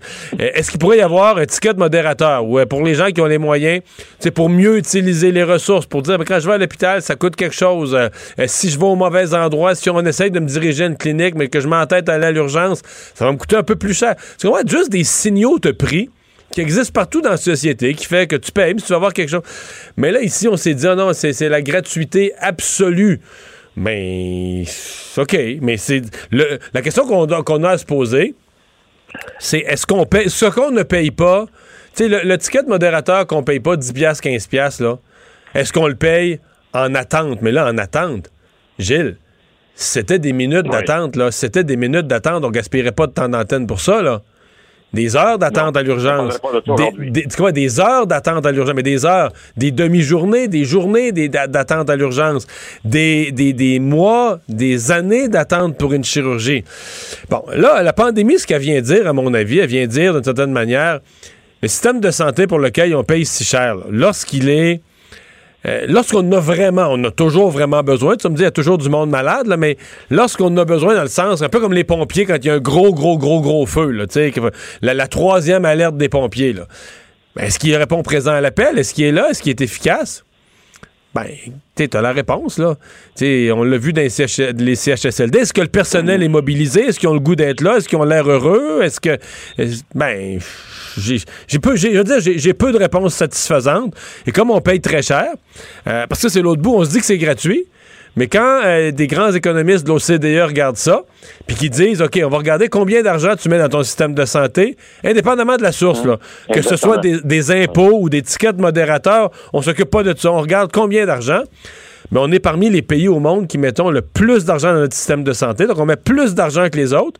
Puis là, quand tu regardes des critères précis, du délai d'avoir accès, mettons, à une résonance magnétique, euh, on est plus lent que tous les pays d'Europe. Euh, bon, et tu dis, OK, on paye plus cher, puis on a moins de services. C'est ça qu'on appelle pas en avoir pour son argent? Ah, voilà. Donc, au fil des réflexions, j'ai pas toutes les réponses, mais j'ai les, les la certitude que les bases de notre système, là, euh, sont pas susceptibles. Puis, euh, le, le pire d'un monopole d'État, le plus triste, c'est que, le- je vais finir avec ça, le mois où tu le crées, mettons, là, je- bon, on se remonte en 1972, tu crées ton, ton nouveau gros système. Gilles, c'est tous des jeunes. Tout du nouveau monde que t'embauches sont dans un nouveau ministère de la Santé, des nouveaux hôpitaux, puis tout ça. Tu sais, il y a une motivation, là. Quand t'as 30 ans, puis tu fais partie de quelque chose de nouveau, on dirait que tu le sens pas, le côté monopolistique, là, tu sais, dans le sens que t'as pas l'impression de travailler pour une grosse machine, puis pas à ta retraite, parce que t'es tout feu, tout flamme. La question, c'est, à, à travers le temps, à mon avis, une organisation dynamique, là, remotive les gens d'une génération à l'autre, se renouvelle, puis tout ça. Alors, malheureusement, les monopoles d'État ne font pas ça. Plus le temps passe, plus c'est gros, plus c'est lourd, plus il y a des mécanismes, plus ça coûte cher, plus c'est lent à réagir. Tu comprends ce que je veux dire? C'est- Et ça, notre système de santé le vit. là. C'est pas le même système aujourd'hui que c'était euh, le jour où il a été créé en 1972, ne serait-ce que par le, côté amorphe. Mario, tu as dit, juste pour terminer, euh, tu as dit dans ta chronique que le gouvernement de François Legault va avoir définitivement un capital de sympathie à sortir de la pandémie. Qu'est-ce qu'il va faire avec ce capital-là? Qu'est-ce qui l'empêcherait d'aller de l'avant avec une réforme très importante qui va dans le sens de ce que tu viens d'expliquer? Ben, il a ja- à mon avis, le gouvernement Legault va avoir une sympathie du public. Il va avoir deux- les deux ingrédients principaux d'une réforme, il va les avoir. L'appui du public et un constat fort. En sortant de la pandémie, le, M. Legault, s'il s'assoit devant les Québécois, puis il dit, moi, la pandémie m'a permis de constater les grandes faiblesses de notre système de santé. Je pense que les Québécois vont le croire et vont le suivre. Hey, merci beaucoup, Gilles. Merci. Salut, à bientôt. Le remède à la désinformation. Mario Dumont et Vincent Dessureau. Cube Radio. Et c'est le moment de parler sport. Jean-François Barry, salut. Hey, bonsoir messieurs. Autre match ce soir canadien Canucks. Si Ça on, regarde, promet. ouais, si on regarde celui d'hier d'abord, est-ce qu'on prend le verre à moitié plein ou à moitié vide? Moi, je le prends à moitié plein. Euh, honnêtement, c'était d'un pour les fans un excellent divertissement hier. Ça nous prouve que le Canadien est capable de revenir de l'arrière, capable de marquer des buts. Est-ce qu'il y a des ajustements? Oui, mais on en est au quatrième match de la saison. Faut pas capoter. Canadien est premier dans sa division. On a six points sur une possibilité de huit sur la route. Là, je veux dire, à un moment donné, je comprends que le fan montréalais est, est exigeant, là, parce que j'ai entendu chialer un peu partout aujourd'hui. On est, hey, six points en huit, là. Tout le monde prendrait ça. Ouais. On n'a toujours pas été battu en temps régulier, là. Fait que, oui. Est-ce qu'il y a des trucs à travailler? Oui. Est-ce que c'est encourageant? Oui, des belles performances hier. Euh, Kotkaniemi, entre autres, son trio. Euh, Suzuki nous en a mis plein la vue encore une fois hier. Fait que je veux dire, euh, on, partisans comblés. de mon Je côté, dire une chose que j'aime, moi. Euh, bon, ils se prennent trop de punitions. Je pense que il n'y a pas grand monde qui n'a pas vu la- le constat. Je pense que Julien ça. leur en a glissé un petit mot. Mais dans les mauvaises punitions, là, celle de Josh Anderson dans l'autre match là, contre, euh, contre Toronto, contre, contre Toronto, Mhm. celle de Kotkaniemi hier épouvantable, tu sais, qui chiale après l'arbitre. Dans les deux cas, ces joueurs-là ont marqué le but suivant. Donc, tu, prends une punition coûteuse, mais dans, les 20 minutes de jeu suivantes, tu vas en poter un. Je trouve que ça, c'est quand même un signe d'une sorte de fierté ou de dire, regarde, tu, veux- aller ramasser. Parce que t'es pas dans une équipe où tu t'en fous, là. T'es dans une équipe où les gens, euh, quand ils, quand ils font un dégât à terre, ils cherchent une éponge puis ils veulent aller ramasser, tu sais.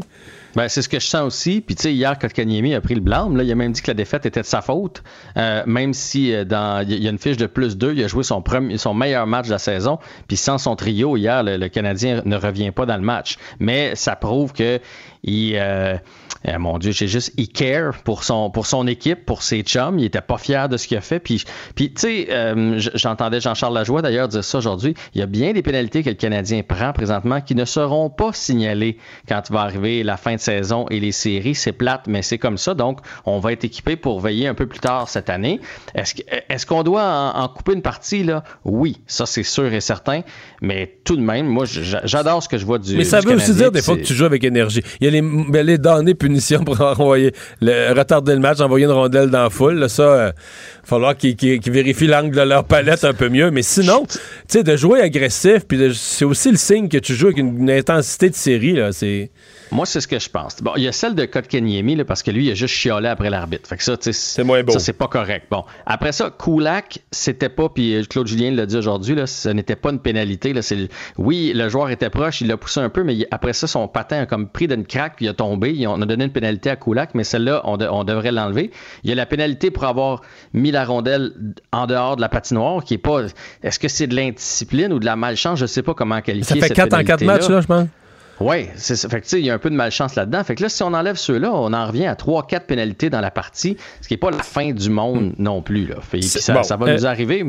Puis ça va arriver encore. euh, puis euh, ce soir, j'ai comme l'impression qu'on va jouer un match plus serré. Par contre, ça va être la, la commande euh, sûrement de l'entraîneur, parce qu'un match de 6-5, il n'y a pas un entraîneur qui aime ça. Ça joue quand même physique. Est-ce que ça, ce rythme-là, on peut le, on peut le tenir ou ça va commencer à faire mal à un moment donné? C'est un excellent point. Euh, oui, on peut le tenir parce qu'on est une équipe euh, plus euh, physique. D'ailleurs, hier, on a vu l'excellent défenseur de l'autre côté, Quinn Hughes, euh, à force de se faire frapper par les joueurs du Canadien, puis lui, il est surutilisé dans son équipe. Il était fatigué, puis il a fait des erreurs. Je ne sais pas trop comment fonctionne la masse salariale, puis c'est compliqué, tout ça, qui on envoie sur le taxi squad, puis comment les ramener, mais je suis surpris de ne pas avoir eu d'annonce aujourd'hui, comme quoi on allait changer quelques joueurs du Canadien. Je me dis, on a ce luxe-là cette année, on se promène avec des joueurs, on a un surplus de joueurs à Montréal. Pourquoi Perry? Pourquoi Frolic? Pourquoi Payling? Deux en matchs en deux soirs, là, tu, tu prends des joueurs reposés le deuxième soir, ça pourrait être intéressant. Ben, je me dis, eux autres, ils ont les jambes fraîches euh, versus, c'est sûr que les autres, là, deux matchs en 24 heures, il y en a qui vont avoir les jambes un peu plus lourdes, bien, bien que le Canadien, hier, là, tout le monde a joué 15, 16 minutes, personne n'a été surtaxé, mais je me dis, on a le luxe, pourquoi on le fait pas? On le fait avec Price, là. ça va être Allen euh, ce soir devant le filet. Pourquoi on le fait pas avec les joueurs? Mais peut-être qu'il y a une technicalité que, que, que je ne comprends pas là, dans le, fait de rappeler des joueurs puis de les retourner dans le taxi squad. Là, ça a l'air d'être toute une aventure. À chaque- entre chaque match, on envoie quelqu'un sur, euh, sur le taxi squad là, pour sauver des sous. Là. Fait que euh, peut-être qu'il y a quelque chose qui m'échappe de ce côté-là. Ovechkin et, euh, et ses amis vont manquer plusieurs matchs? Ouais, Ça fait mal? Autres, là, eux autres, il y a eu un cas de COVID. Puis là, ils se sont mis à chercher pourquoi.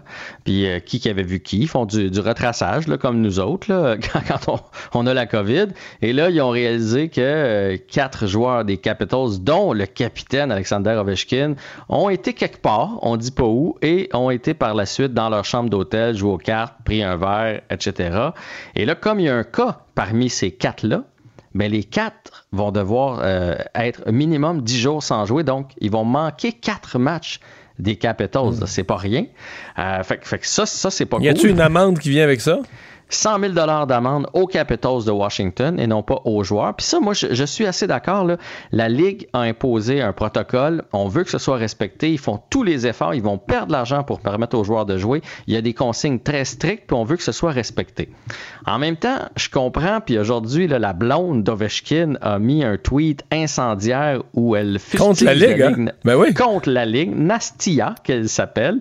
Puis, dans un sens, je comprends son, son argument de dire, OK, les deux gars, deux gars peuvent être un à côté de l'autre sur le banc, peuvent être un à côté de l'autre dans la chambre, peuvent être, euh, ensemble pour voyager, etc., etc., mais ne peuvent pas être ensemble dans la même chambre pour jouer aux cartes. Euh, c'est vrai qu'il y a un non-sens là-dedans, mais à un moment donné, t'embarques ou t'embarques pas, comme c'est le cas pour nous dans la société. Là. Il y en a des non-sens comme ça. Moi puis toi, Mario, euh, je peux aller en studio, on est à deux mètres, puis j'anime avec toi, mais je peux pas aller écouter la game chez vous ce soir. Ouais. On n'aura pas beaucoup pitié, là. Ils, sont, ils ont la chance de pouvoir travailler, de gagner des millions à un moment donné. euh.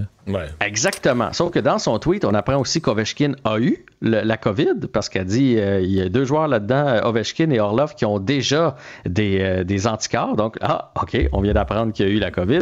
Et elle blâme aussi le fait que ce soit quatre joueurs russes. Donc, elle dit encore, bon, évidemment, encore les Russes qui sont ciblés par la Ligue nationale de hockey. Elle aurait bien Ça, fait ça passe de quand se même, le, taire. ouais, ça passe quand même le message à toutes les autres équipes. Hey, merci Jean-François, à demain. À demain. La Banque Q est reconnue pour faire valoir vos avoirs sans vous les prendre. Mais quand vous pensez à votre premier compte bancaire, tu sais, dans le temps à l'école, là, vous faisiez vos dépôts avec vos scènes dans la petite enveloppe. Hmm, C'était bien beau. Mais avec le temps, à ce compte-là vous a coûté des milliers de dollars en frais, puis vous ne faites pas une scène d'intérêt. Avec la Banque Q, vous obtenez des intérêts élevés et aucun frais sur vos services bancaires courants. Autrement dit, ça fait pas mal plus de scènes dans votre enveloppe, ça. Banque Q. Faites valoir vos avoirs. Visitez banqueq.ca pour en savoir plus. Le remède à la désinformation. Mario Dumont et Vincent Dessureau. Cube Radio. Cube Radio. En direct à LCN. C'est le moment de retrouver euh, Mario Dumont euh, dans les studios de Cube Radio. Mario, j'étais en train de regarder la première réaction de Justin Trudeau à la démission de Julie Payette. Euh, J'ai reçu aujourd'hui la démission de la gouverneure générale, la très honorable Julie Payette. Elle est devenue gouverneure générale de octobre 2017 et remplit ses obligations. Je dois avoir là, la suite de préserver les démocraties parlementaires et de servir les Canadiens. Alors jusque-là, c'est le seul commentaire formulé, mais il y avait un rapport accablant qui avait été remis euh, il y a quelques jours déjà au gouvernement et euh, Julie Payette n'avait vraiment pas d'autre porte, d'autre issue, peut-on dire. Non, je pense qu'il y a des gens qui lui avaient fait comprendre ça au cours des dernières heures, entre autres euh, selon les informations qu'on a dans la journée d'hier. Euh, donc, Mme Payette, qui, euh, bon, finalement, dans, dans, ce- dans ses raisons, euh, dit euh, tout le monde a droit à avoir un milieu de travail sécuritaire et que ça convient bien pour elle de laisser la place à un autre gouverneur général parce qu'elle doit prendre soin de son père. Donc, euh, on mélange raison familiale et euh, raison pas trop claire, mais je pense que tout le monde comprend qu'il n'y avait pas d'autre choix pour elle. C'est bien malheureux euh, tout ça parce que euh, c'est tout un honneur être nommé gouverneur général. Tu sais, euh, les gens qui sont là sont toujours des gens qui ont eu de belles carrières, mais qui n'ont pas fait de grand... tu sais, Des gens qui ont des belles carrières, il y en a des, des- des centaines, des milliers au Canada. Et une personne est choisie, désignée dans un honneur euh, ultime là, pour devenir gouverneur général.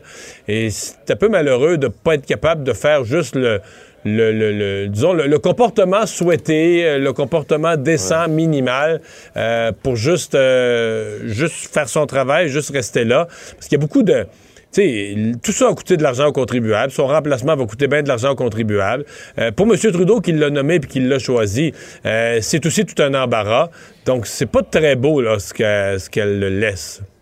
D'autant plus, bon, les gens reprochent. Vous avez parlé du symbole. C'est vrai que c'est une femme. C'est c'est vrai que c'est une femme intelligente euh, qui est allée dans l'espace, euh, qui a une feuille de route incroyable, mais qui avait aussi des antécédents. Euh, il paraît même qu'au Centre des sciences à Montréal, où elle avait occupé euh, la direction générale, là aussi, elle a quitté, semble-t-il, dans- avec un climat malsain là-bas. Ouais. C'est certain que ça soulève une, euh, une interrogation sur la qualité de la recherche et des vérifications euh, dans l'entourage de M. Trudeau avant de procéder à une nomination d'une telle importance, d'une importance euh, très peut-être symbolique là, dans l'opération quotidienne au Canada. Euh, le gouverneur général ne joue pas un rôle si grand que ça, mais sur le plan de la symbolique... Mais quand essentiel dans le fonctionnement des institutions. même. dans le fonctionnement, très présente dans la représentation du Canada à l'étranger. Donc, le genre de personne où tu veux pas ce, ce type de, de controverse. Et oui, euh, vous avez raison de dire que quel, quiconque serait allé vérifier euh, dans ses emplois précédents aurait, selon les informations qui nous sont disponibles, aurait, disons, assez facilement euh, pu constater qu'il y avait, des problèmes, en tout cas qu'on prenait un risque. Deux, deux ans avant la fin de son mandat. Et pour l'instant, euh, M. Trudeau dit, euh, c'est la Constitution qui est faite comme ça aussi, c'est le juge en chef qui va assumer l'intérim en attendant la nomination d'un rem- d'un remplaçant. Et euh, le nom sera soumis prochainement. On dit, euh, en temps et lieu, là, on va soumettre un nom à, à- à la reine Élisabeth pour cette nomination. D'après moi, Pierre, Mais, ça, va être une bon. per- ça va être une personne au profil assez bas. On ne voudra pas prendre le risque de refaire une esclande. là. Euh, J'ai l'impression qu'on va, on va je, je vais le dire à ma façon, mais on va trouver quelqu'un de plate, là, quelqu'un de vraiment tranquille, Ben, mais- euh, qui fait pas énormément de bruit, puis qui va, qui, qui fera pas de c'est un dépenses triste, exagérées. Mario, quand même. On a eu deux femmes qui sont venues du Québec. Les deux dernières ont soulevé des vagues et ça ne fait pas nécessairement l'affaire. Pierre, Pierre, je, je peux pas répondre. Je, je comprends. On dirait que quand des gens sont nommés dans ce poste-là, je sais pas comment ils leur expliquent ça. Je sais pas comment ils leur présentent ça. Je sais pas comment ils. Mais on dirait qu'ils se prennent pour la reine. On dirait qu'ils sont pas capables de juste te dire dans notre pays, c'est un poste honorifique, puis j'ai été choisi, puis je, je, je, je, vais, je, vais, je vais bien faire ça, je vais faire honneur au pays, je vais être gentil avec le, personnel autour de moi. Des choses fort simples de la vie? Non. Ils finissent par se prendre pour la reine. Bon, on verra. On a la suite à suivre euh, du côté d'Ottawa. Maintenant, un mot sur les voyages euh, à l'extérieur. La quarantaine, M. euh, Legault voudrait être très ferme. Très ferme et propose de la solution concrète là, qu'a mis en place la Nouvelle-Zélande. On s'entend que c'est une solution, à mon avis, quasiment aussi extrême que d'arrêter les voyages complètement. Certains diront peut-être c'est encore pire, mais c'est c'est la quarantaine, euh, la quarantaine vérifiée, le surveillée. Donc, vous ne pouvez pas être en quarantaine et on se fie sur vous dans votre maison. Pour vous garder en quarantaine, c'est ce qu'ils font en Nouvelle-Zélande. Ça a marché. là. Ils ont ramené la COVID à zéro avec ça. Mais à l'hôtel. Donc, vous, vous êtes de retour de voyage, c'est à l'hôtel, sous surveillance. Donc, votre quarantaine, elle est gérée à vos frais. Donc, on comprend qu'on ajoute, à mon avis, deux semaines à l'hôtel. On ajoute minimalement une coupe de 1000 pièces pour tout retour de voyage. Disons que ça va... euh, Un petit ça- deux semaines qui devient quatre semaines et qui coûte cher. Ouais, mais on est là. On est, on- est dans des solutions extrêmes parce que pour l'instant, la quarantaine ne semble pas prise au sérieux et le gouvernement fédéral ne semble pas en mesure de rassurer sur sa capacité de la, de la- forcer. Mario, merci. On vous écoute demain. Au revoir. Dès 10h sur LCN. Au revoir. Alors, euh, Vincent, donc oui, on a eu les explications plus complètes de la gouverneure générale. Elle a euh, envoyé une lettre aux Canadiens. Oui, lettre, euh, ouais, publication donc, pour euh, Julie Payette disant, ben, annonçant qu'elle les raisons pourquoi elle quitte. là, fait référence quand même au fait qu'elle est au courant là, que, que, que tout- toute personne a droit à un environnement de travail sain et sécuritaire. semble que ça n'a pas toujours été le cas au bureau du secrétaire, du secrétaire du gouverneur général. Des tensions sont apparues à Rideau au cours des derniers mois et j'en suis désolé. Elle dit avoir encouragé dit les gens. Suis responsable. Non. J'en suis désolé. Elle dit, J'en suis désolé. Elle dit d'ailleurs qu'il n'y a aucune plainte officielle ou grief officiel qui n'a été formulée. Euh, Lorsqu'il y a eu enquête, elle a salué, elle a invité les gens, ses collègues à participer à cette enquête-là. Elle dit d'ailleurs, euh, nous vivons tous les choses différemment, mais nous nous devons de toujours nous efforcer de faire mieux et d'être attentifs aux perceptions euh, des uns et des autres. Alors effectivement, elle prend pas, elle se dit désolée quand même de la situation. Euh, et elle fait référence, elle dit, ça arrive, bon, disons, un bon moment, puisque la santé de son père s'est sérieusement détériorée ces dernières semaines et, et ma famille a besoin de mon aide, c'est ce qu'elle a dit. Euh, et aussi, ça c'est le bout, Mario. Mais c'est euh, bien connu qu'un gouverneur général est tellement occupé, il pourrait pas s'occuper de... Contrairement D'un aux, proche. contrairement aux autres métiers du monde, ne pourrait pas s'occuper d'un proche. Le bout, Mario, parce que ça, bon, on était très désolé pour la santé de son père. Le bout qui m'a m'a fait sourire, c'est dit, elle dit, les Canadiens méritent la stabilité en ces temps incertains. Je sais pas si toi, l'instabilité sur le poste de gouverneur général, ça pense t'a pas que beaucoup ça- empêché de dormir. Bon, on le verra sur les, les marchés boursiers demain matin. Est-ce que, l'instabilité, est-ce que l'instabilité du départ de la gouverneure générale va secouer le marché à l'ouverture? Je suis pas certain. Elle dit que ça a été un honneur et un privilège et elle sera là pour aider son successeur s'il en a besoin. C'est donc bien beau. Hey, merci Vincent, merci à vous d'avoir été là. Rendez-vous demain 15h30. Sophie Durocher s'en vient dans un instant. Cube Radio.